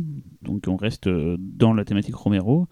Euh, une musique de John Harrison. On va écouter en fait un, long morceau de plus de 10 minutes qui s'appelle The Dead Suite. Donc qui une sorte de pl- plusieurs mélanges plusieurs morceaux qu'on entend dans le film qui vont être rassemblés ensemble. On va entendre un extrait de ça parce que ça dure 12 minutes quand même, on va pas vous l'imposer. On va entendre surtout le morceau du début. On en parlait tout à l'heure, on va en reparler dans deux secondes. C'est un morceau qui commence euh, très calmement, vous allez voir, et qui après va partir dans un truc plus calypso, plus, euh, on va dire, joyeux, mais qui marche très bien. Et ce petit bout du début, c'est ce que à l'heure Laurent et Véronique, a été samplé par Gorillaz dans une ghost track, donc une plage fantôme qui était dans le premier album de Gorillaz. Et le tout début de, cette- de ce morceau, euh, il y a ce truc-là de pom pom pom pom. Hello. Hello, avec la, la- la- la- les voix des acteurs qui, Mhm. qui gueulent, mais est-ce qu'il y a quelqu'un ici Euh, On vous cherche et tout, et qui, qui, qui gueulent en, en rythme avec la musique. Et je Mhm. trouve ce morceau assez dingo. Vous allez voir, c'est euh, ça commence tout doucement avec un côté un peu un peu énigmatique. Après, ça part euh, dans ce côté plus jovial et plus sympathique et tout. Quoi. Euh, Laurent, tu On est d'accord que le compositeur, c'est le réalisateur de Darkseid, Les Contes de la Nuit Noire, John, euh, John Harrison. que euh, fact-checking. En, en fait, il, est, il, a, il a beaucoup bossé avec Romero, euh, non seulement sur la musique, mais euh, euh, Darkseid, ça a été Ouais. produit par Romero. Tout à fait. Et euh, je crois aussi qu'il est acteur et qu'il a, il est apparu dans euh, Christine. Je crois que c'est lui qui joue le gentil dans Christine, si je ne m'abuse. hein, mais je crois bien. Dans, dans, Fact-checking. dans Christine, c'est pas l'acteur qui a fait. c'est Le mec qui a fait. Non, c'est le méchant qui a fait. euh, Non, tu, Blue, ouais, euh, tu confonds avec le méchant. ouais. Euh, Blue, euh, Blue, Blue, euh, je sais pas quoi le truc avec les, dans, les, dans les vagues, euh, Oui, oui, et, qui est très bon film d'ailleurs, qui est un très bon film. Oui, et- oui, oui, oui. Ah, Ah, merde, comment s'appelle cet acteur Et qui joue aussi dans euh, Oui, Les Dents de la Mer bien 2. ça. Ah ouais. Oui, oui. Et si je ne me trompe pas, tous les films dont on a parlé sont disponibles en Blu-ray. Et euh, Euh, oui, étonnamment, en fait, Romero, c'est un des rares réalisateurs où je pense que la quasi non, toutes pas Martin. fi- Oui, Martin, Martin, ça ouais. va arriver. hein. on Ça va arriver, mais c'est pas. Enfin, l'instant. Oui, Non, mais au prévu moins, tu plus. pour Ouais. l'instant, tu l'as au moins en DVD, mais Ouais. Blu-ray va arriver. Il y a juste son deuxième, le drame, qui est pas trouvable. euh, Si, alors si. chez Arrow. euh, Ouais, ça, ils l'ont il y a sorti. Oui, il y a un les, early, euh, euh, les early films de. un ouais. coffret trois films avec There's Always Vanilla, euh, Season of the Season Witch of the Witch et, et- The Crazies. A Crazy, d'accord. Après, The Crazy, après- on n'en a pas parlé, mais si vous pouvez le voir, voyez-le. Après, euh, pas le remake en revanche. Après, après fact-checking, euh, non, il n'est pas, ce n'est pas l'acteur de, Ouais. de Christine, mais c'est bien le réalisateur de Darkseid et il a joué Et dans plusieurs films de Romero. Et le compositeur aussi. Ouais. Pour Ouais. Darkseid. Et le- la musique, d'ailleurs, si vous l'aimez bien, est disponible chez Waxwork, qui est un vinyle qui existe, puis bien sûr en CD aussi, mais voilà, c'est euh, une belle galette si vous, aimez le les, si vous aimez les vinyles. Donc voilà, donc on va écouter un petit, un petit bout qu'on va, on va éditer, parce que si ça se coupe un peu abruptement, c'est parce que voilà, on a dû couper dans le, dans le morceau, quoi, parce que sinon c'est toujours 12 minutes. voilà. Je vous ferai ça bien. Euh, bon, merci à tous les quatre et merci à tous ceux qui nous écoutent euh, de plus en plus nombreux. Merci à toi, Véro. Mais, mais de rien. Allez, à dans deux semaines. Ciao, ciao. Au revoir. Ciao.